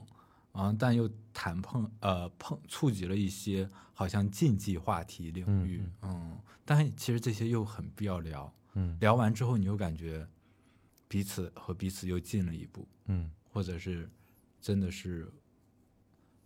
就亲子的我觉得关系东亚的话都有这个问题，就是中国的很多亲子他们是形式亲密，嗯就没有办法实质亲密，就是你也不知道你妈在想什么，你妈也不知道你在想什么。就对啊尽管可能你们每天也，呃，就是唠家常，但是就是内心的想法都说不出来。是嗯这一点也我还是说我就特别喜欢东北的一个原因，嗯东北人，我就惊讶惊讶于东北人的表达能力，嗯他们能把他们想的或者说，呃，或者在日常所所遇到的一些思考，嗯很直白的表达出来。嗯，嗯，这点对于我甚至是用开玩笑的方式，对对我自己来说也很困难，但我感觉就是特别特别需要。比如说，你说我来上海，我其实是一个特别特别不懂潜台词的一个人，嗯，就阅读空气的能力是吗？嗯，不懂，嗯但我又经常跟政府机关打交道。嗯，啊、又在上海这个环境，你也懂上海所谓上海人的那种对对对，大家有好多那个， 所谓上海人的这个叫什么啊、边界感和这个这些分寸的拿捏，嗯然后就有好多潜台词，其实我都不懂，嗯我是真不懂，嗯我是脑子里也没有那种想法，嗯，然后我感觉对我来说其实蛮有个挑战，因为我已经适应了，长期适应了东北和意大利的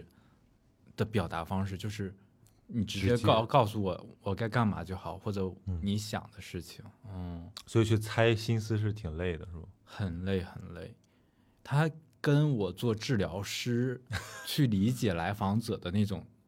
是完全不一样的，嗯潜台词它其实有一种像潜规则的感觉，嗯它是一种游戏规则，嗯它不是一种观察能力，我感觉，嗯，相对来说，作为治疗师来评估来访者，他给你嗯、呃流露出的一些细节，来嗯抓住他想要解决的问题，这一个事情是两种嗯，思维模式，嗯嗯，所以你就比如说像饭局这种活动，会让你累吗？我会不累， 我我也不会，就是我是一个也也比较大条的人，嗯然后当然，嗯，会发生一些我事后会感觉说，也许有处理不当的地嗯方，嗯，嗯，那会就是告你们就是按按说应该八面玲珑，但是就是你只是直来直去了。对，甚至我有一些就是，而且我反应非常非常的慢，我是一个反射弧很长嗯很 长很长很长很长的人。然后呢，就是发生了在这个桌子上发生的现场的事情，我也不知道怎么处理，嗯然后我就会僵化在那里面。嗯那当然就会不当嘛。然后我只会告诉，嗯，我自己没事儿，我还挺年轻的，就是没有经验。 对，就是就这么过去了。嗯，也没有办法，我也不能过度的苛责我自己。嗯，那你在上上海一就是有舒适圈吗？就包括人际关系里的，嗯，有吧，有一些，嗯，相对来说感觉对我是很包容的朋友，或者是我感觉在某一定程度上，嗯，认定把我认定是他朋友的人，嗯对我来，对我都很包容。嗯嗯，因为我感觉其实，就比如说有我有一个嗯很好的女性朋友，她年纪比我大，嗯以前是做嗯、影视艺人的明星呃明星经纪人的，嗯然后呢，她就会一直对，这种人会比较暖，对她也会知道我会犯一些问题啊，然后或者这样的人人际关系上的一些事情，或者是诸如此类的，然后呢，她就会我们就会她会一直跟我讲。嗯然后以开玩笑啊，或者以嗯、过来者的身份跟我们讲啊讲讲。然后，但是如果真的在我俩相处模式中发生这样的关系，他不会计较，嗯他会理解啊你就是这样的人，他会包容你。嗯我感觉我大部分的朋友都是这样的。嗯嗯，嗯，就大家也不是特别的喧闹的人，对，嗯，他会他你在跟别人发生这样的事情，他会有友善的提醒你。嗯但是你俩之之间如果发生这件事情，他又会包容你，嗯然后就很舒服，嗯，那你其实，但我觉得，比如咱今天咱这样聊下来，我觉得你已经是一个，就是比如说在艺术家里面，这个性格最好的那种那种状态了，就是不不属于一个呃沟通困难的。因为我还我之前还很担心，我说，因为我之前也采访艺术家，我最痛苦的就是你抛一个问题，他回一个问题；你抛一个问题，他回一个问题，他就是哦他的表达欲他没放在这儿，或者有的人就真的不善言辞，他就是嗯完全处在处在一个呃营业状态啊，嗯，啊，我觉得那样很累啊。那以前做记者的时候，就是这种我都都回避，就是我觉得我说不要去轻易刺探一下内心，对吧？你做不到，对嗯他他他会把他的能量都积蓄在自己的那个作品里面，对。但是我觉得，那艺术家也是人啊，对吧？你对做艺术，你也你也需要社交，你也需要有人理解，对。那呃，把自己包的那么严实，可能有可能是不跟跟我，或者说跟跟跟这种就是日常社交不对频道。他可能有嗯自己的社交，或者说他干脆就就是有有人有自我封闭倾向，嗯，他就他就喜欢就是你别跟我说这些，我也不想我不想聊这些，对，不想聊，不想发散，不想聊生活，不想走心，我就是呃问题问完了嘛，嗯，对我觉得那那种那种很冷酷的状态啊，让我觉得。对，就我就就像我们刚才在聊艺术的时候一样的那种感觉，它它它拒你于千里之外的感觉。对，我我其实也感觉这个这种艺术家占艺术家的多半是这样的，尤其是个人艺术家，嗯就是以前就偏向于强烈的个人态度观点向外输出，嗯但是外部的世界跟我没有关系，我是只活在我的整个宇宙世界观里面或者宇宙空间里面，嗯。有时候这个可能是他要做的那个东西的一个保证。如果他太在意外界的这个反馈的话，他就没法坚持自己的那个路。对，这样他也就像他这样的其状态下，其实更好的能维持他的一种内容的输出。嗯如果他也像嗯很多人嗯每天观察非常非常多的信息，然后这些东西内容，其实他的时间就被占据了，他是就没有他的那个领域，我们叫对对领域对，或空无间法的无法专精于自己的那个东西。对，然后他也就输出不了了。嗯对我经常觉得这就是艺术家跟媒体人的区别。那媒体人是把自己当成中介，就是让信息穿过我啊，我要么做信息的整合者，哦或者是一个评论者。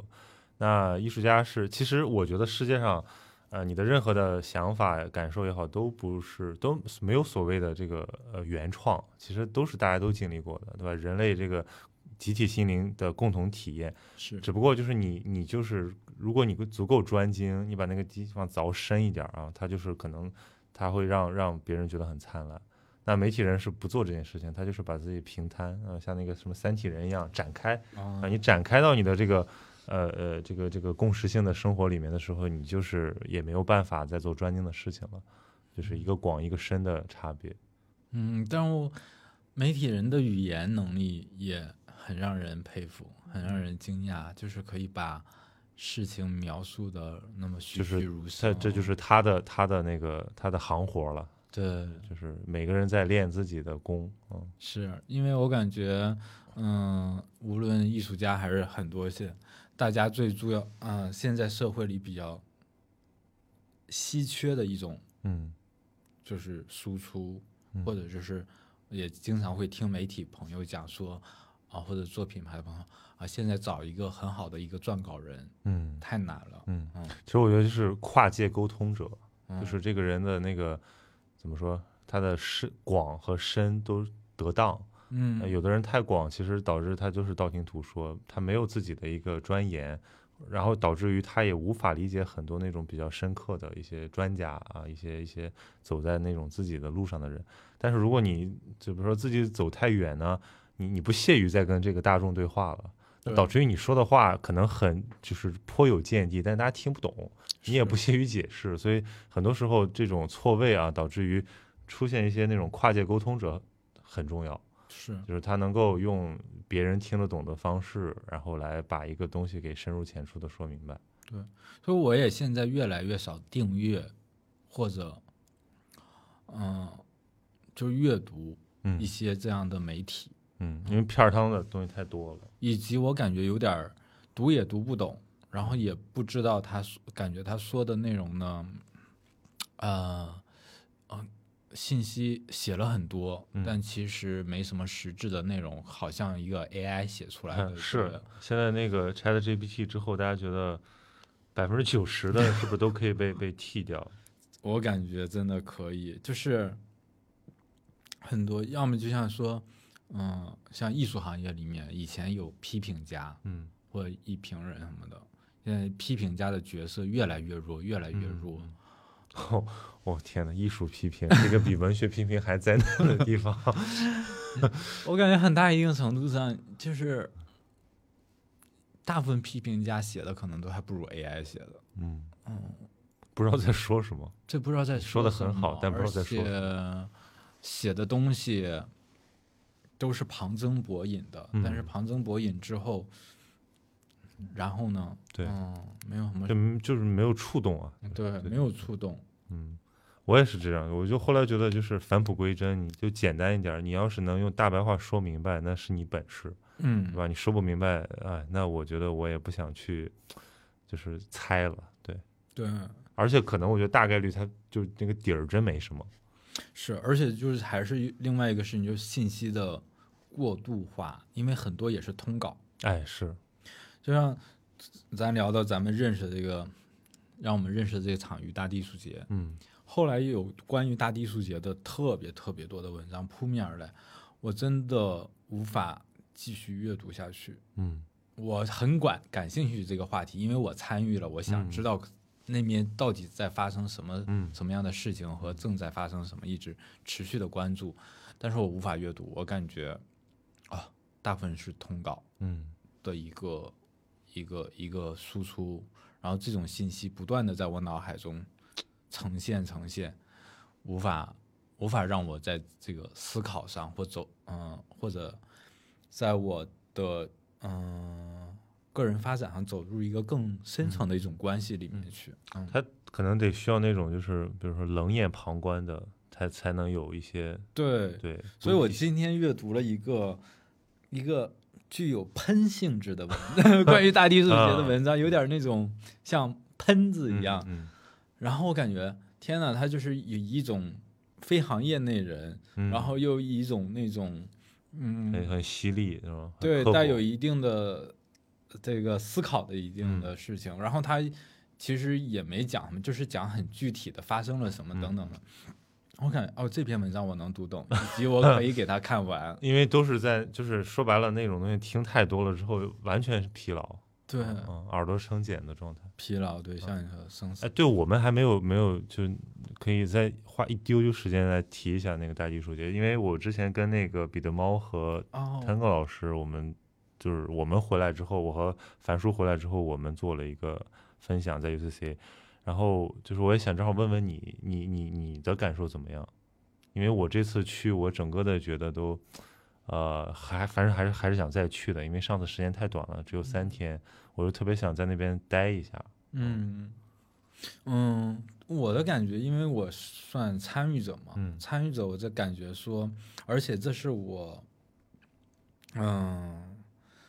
第三次、第四次 接触大地艺术节了，嗯因为我一开始是从浮梁参与的。从浮梁参与之后，又在浮梁做工作坊，然后做了一次工作坊之后，又做了一次工作坊，嗯然后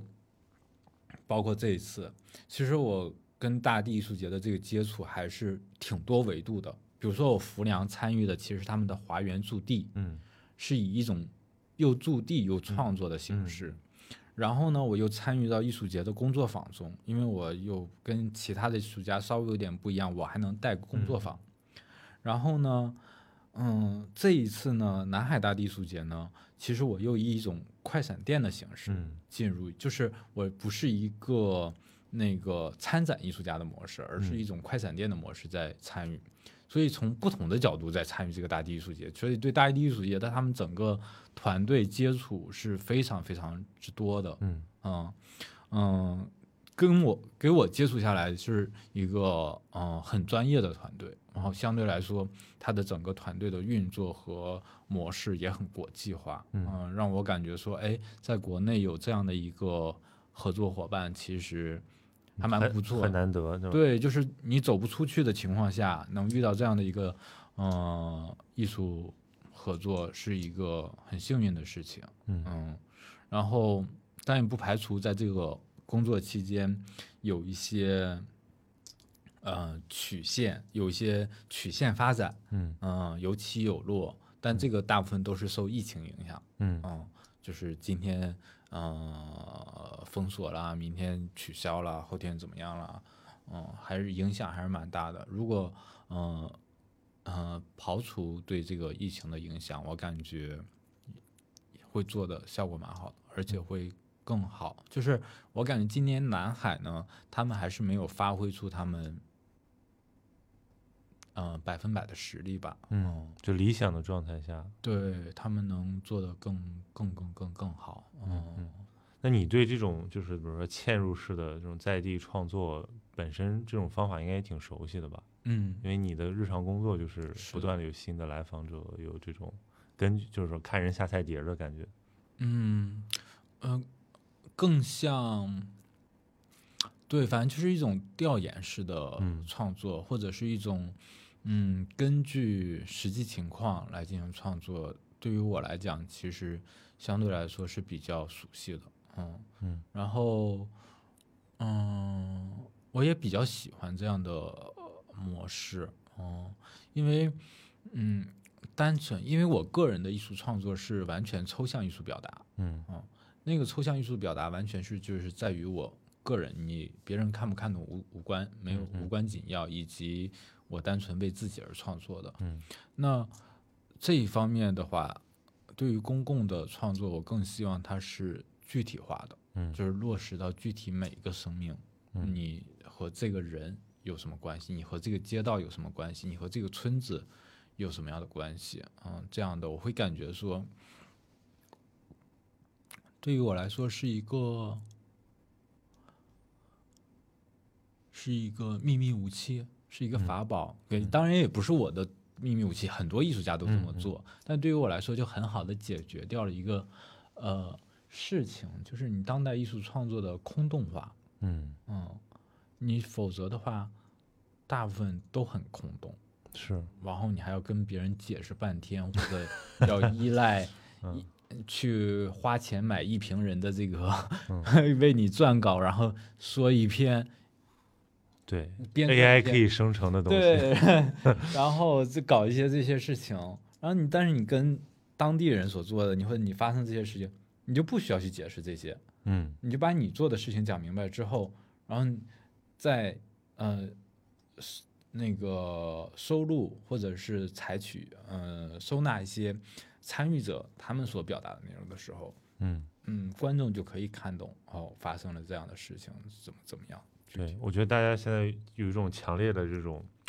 啊脱虚向实的渴望，嗯就因为在概念，在这种很很 fancy 的观念上飘了太久之后，就是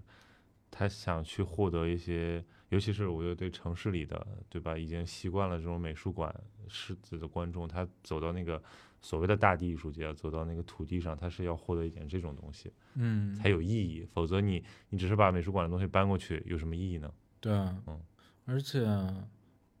我最近这几天真的最近一个月跟朋友们讨论比较多的就是 AI 创作嗯和真实的创作创作者未来的生存空间。嗯，这很现实问 题， 对影响到一些人的饭碗的问题。你视觉创作者、嗯文字创作者，现在包括码农，嗯都在被我感觉面对着一种挑战嗯和一种新的一种思考，嗯，那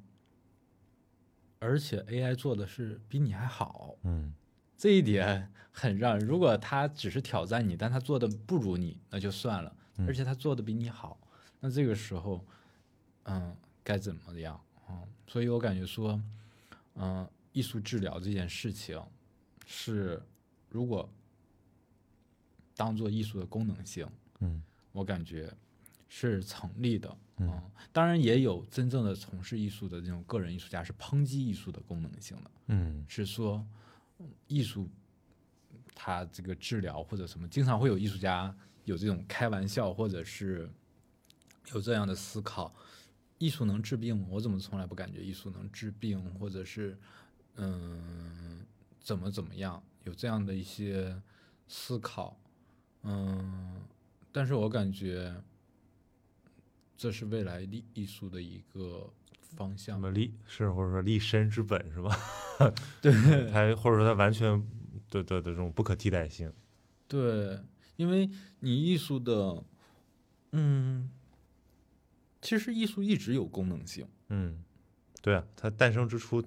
比如说我们在那个什么岩壁里面就画画岩画，那本身就巨大的功能性。对，嗯包括嗯， 我有一个我，因为我也在做另外一个项目的，就是另外一个呃艺术振兴乡村在嗯丽水的一个项目的顾问，艺术顾问，然后跟他们做嗯、呃就是浙江丽水嘛，对，哦浙江丽水的，嗯嗯，叫在松阳县，嗯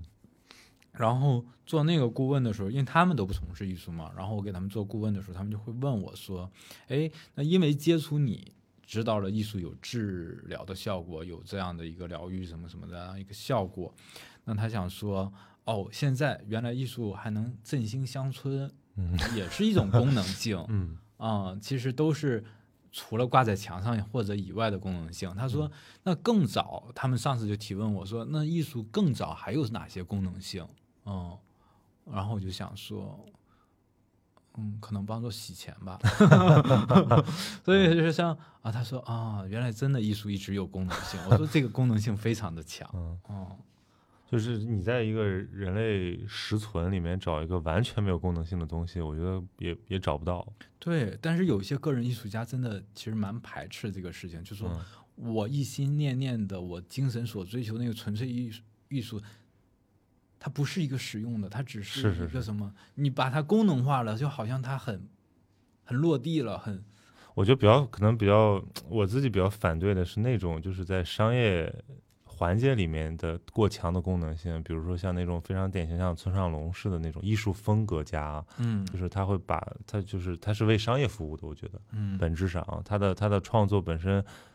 我觉得没有那么强烈的这种呃我们从这个。呃，升华的价值上去可以去品味的东西，它更多是属于一种呃高级营销手段。嗯对但是真正的艺术，那它的存在，它的永恒性，其实还是在我觉得整个的人人类文明的感受力里面非常重要的一环。你脱了这一环，人人不完整。对啊，而且我真的很难想象说，一个人活在这个世界上，只有政治和经济两大部分，没有文化，嗯，就是没有文化生活的体验，会以会被压缩对的，或者会被多么苍白。那个那个假期看《三体》嘛，这个又又看重新回去看一下《三体》的这个小说，我觉得很 棒。就是我们跟这个高级文明之间最大的区别，就是我们我们软弱，但是我们能够我们的心灵能够相通。对我们我们有艺术。嗯对我们把自己的那些非常复杂的东西就寓居其中。嗯，对我感觉人类的情感确实是，就就或者它可能这这个它是一个怎么不够高级的文明的一个 一个表征。嗯如果我足够高级了，它就完全是像三体人一样就可以透明了，嗯嗯很俗的一个东西，但很很重要。 对嗯，行，那我们今天差不多。好，谢谢王老师。有机会我去你我你给我疗愈一下，我需要疗愈。我们的节目我们的节目需要疗愈。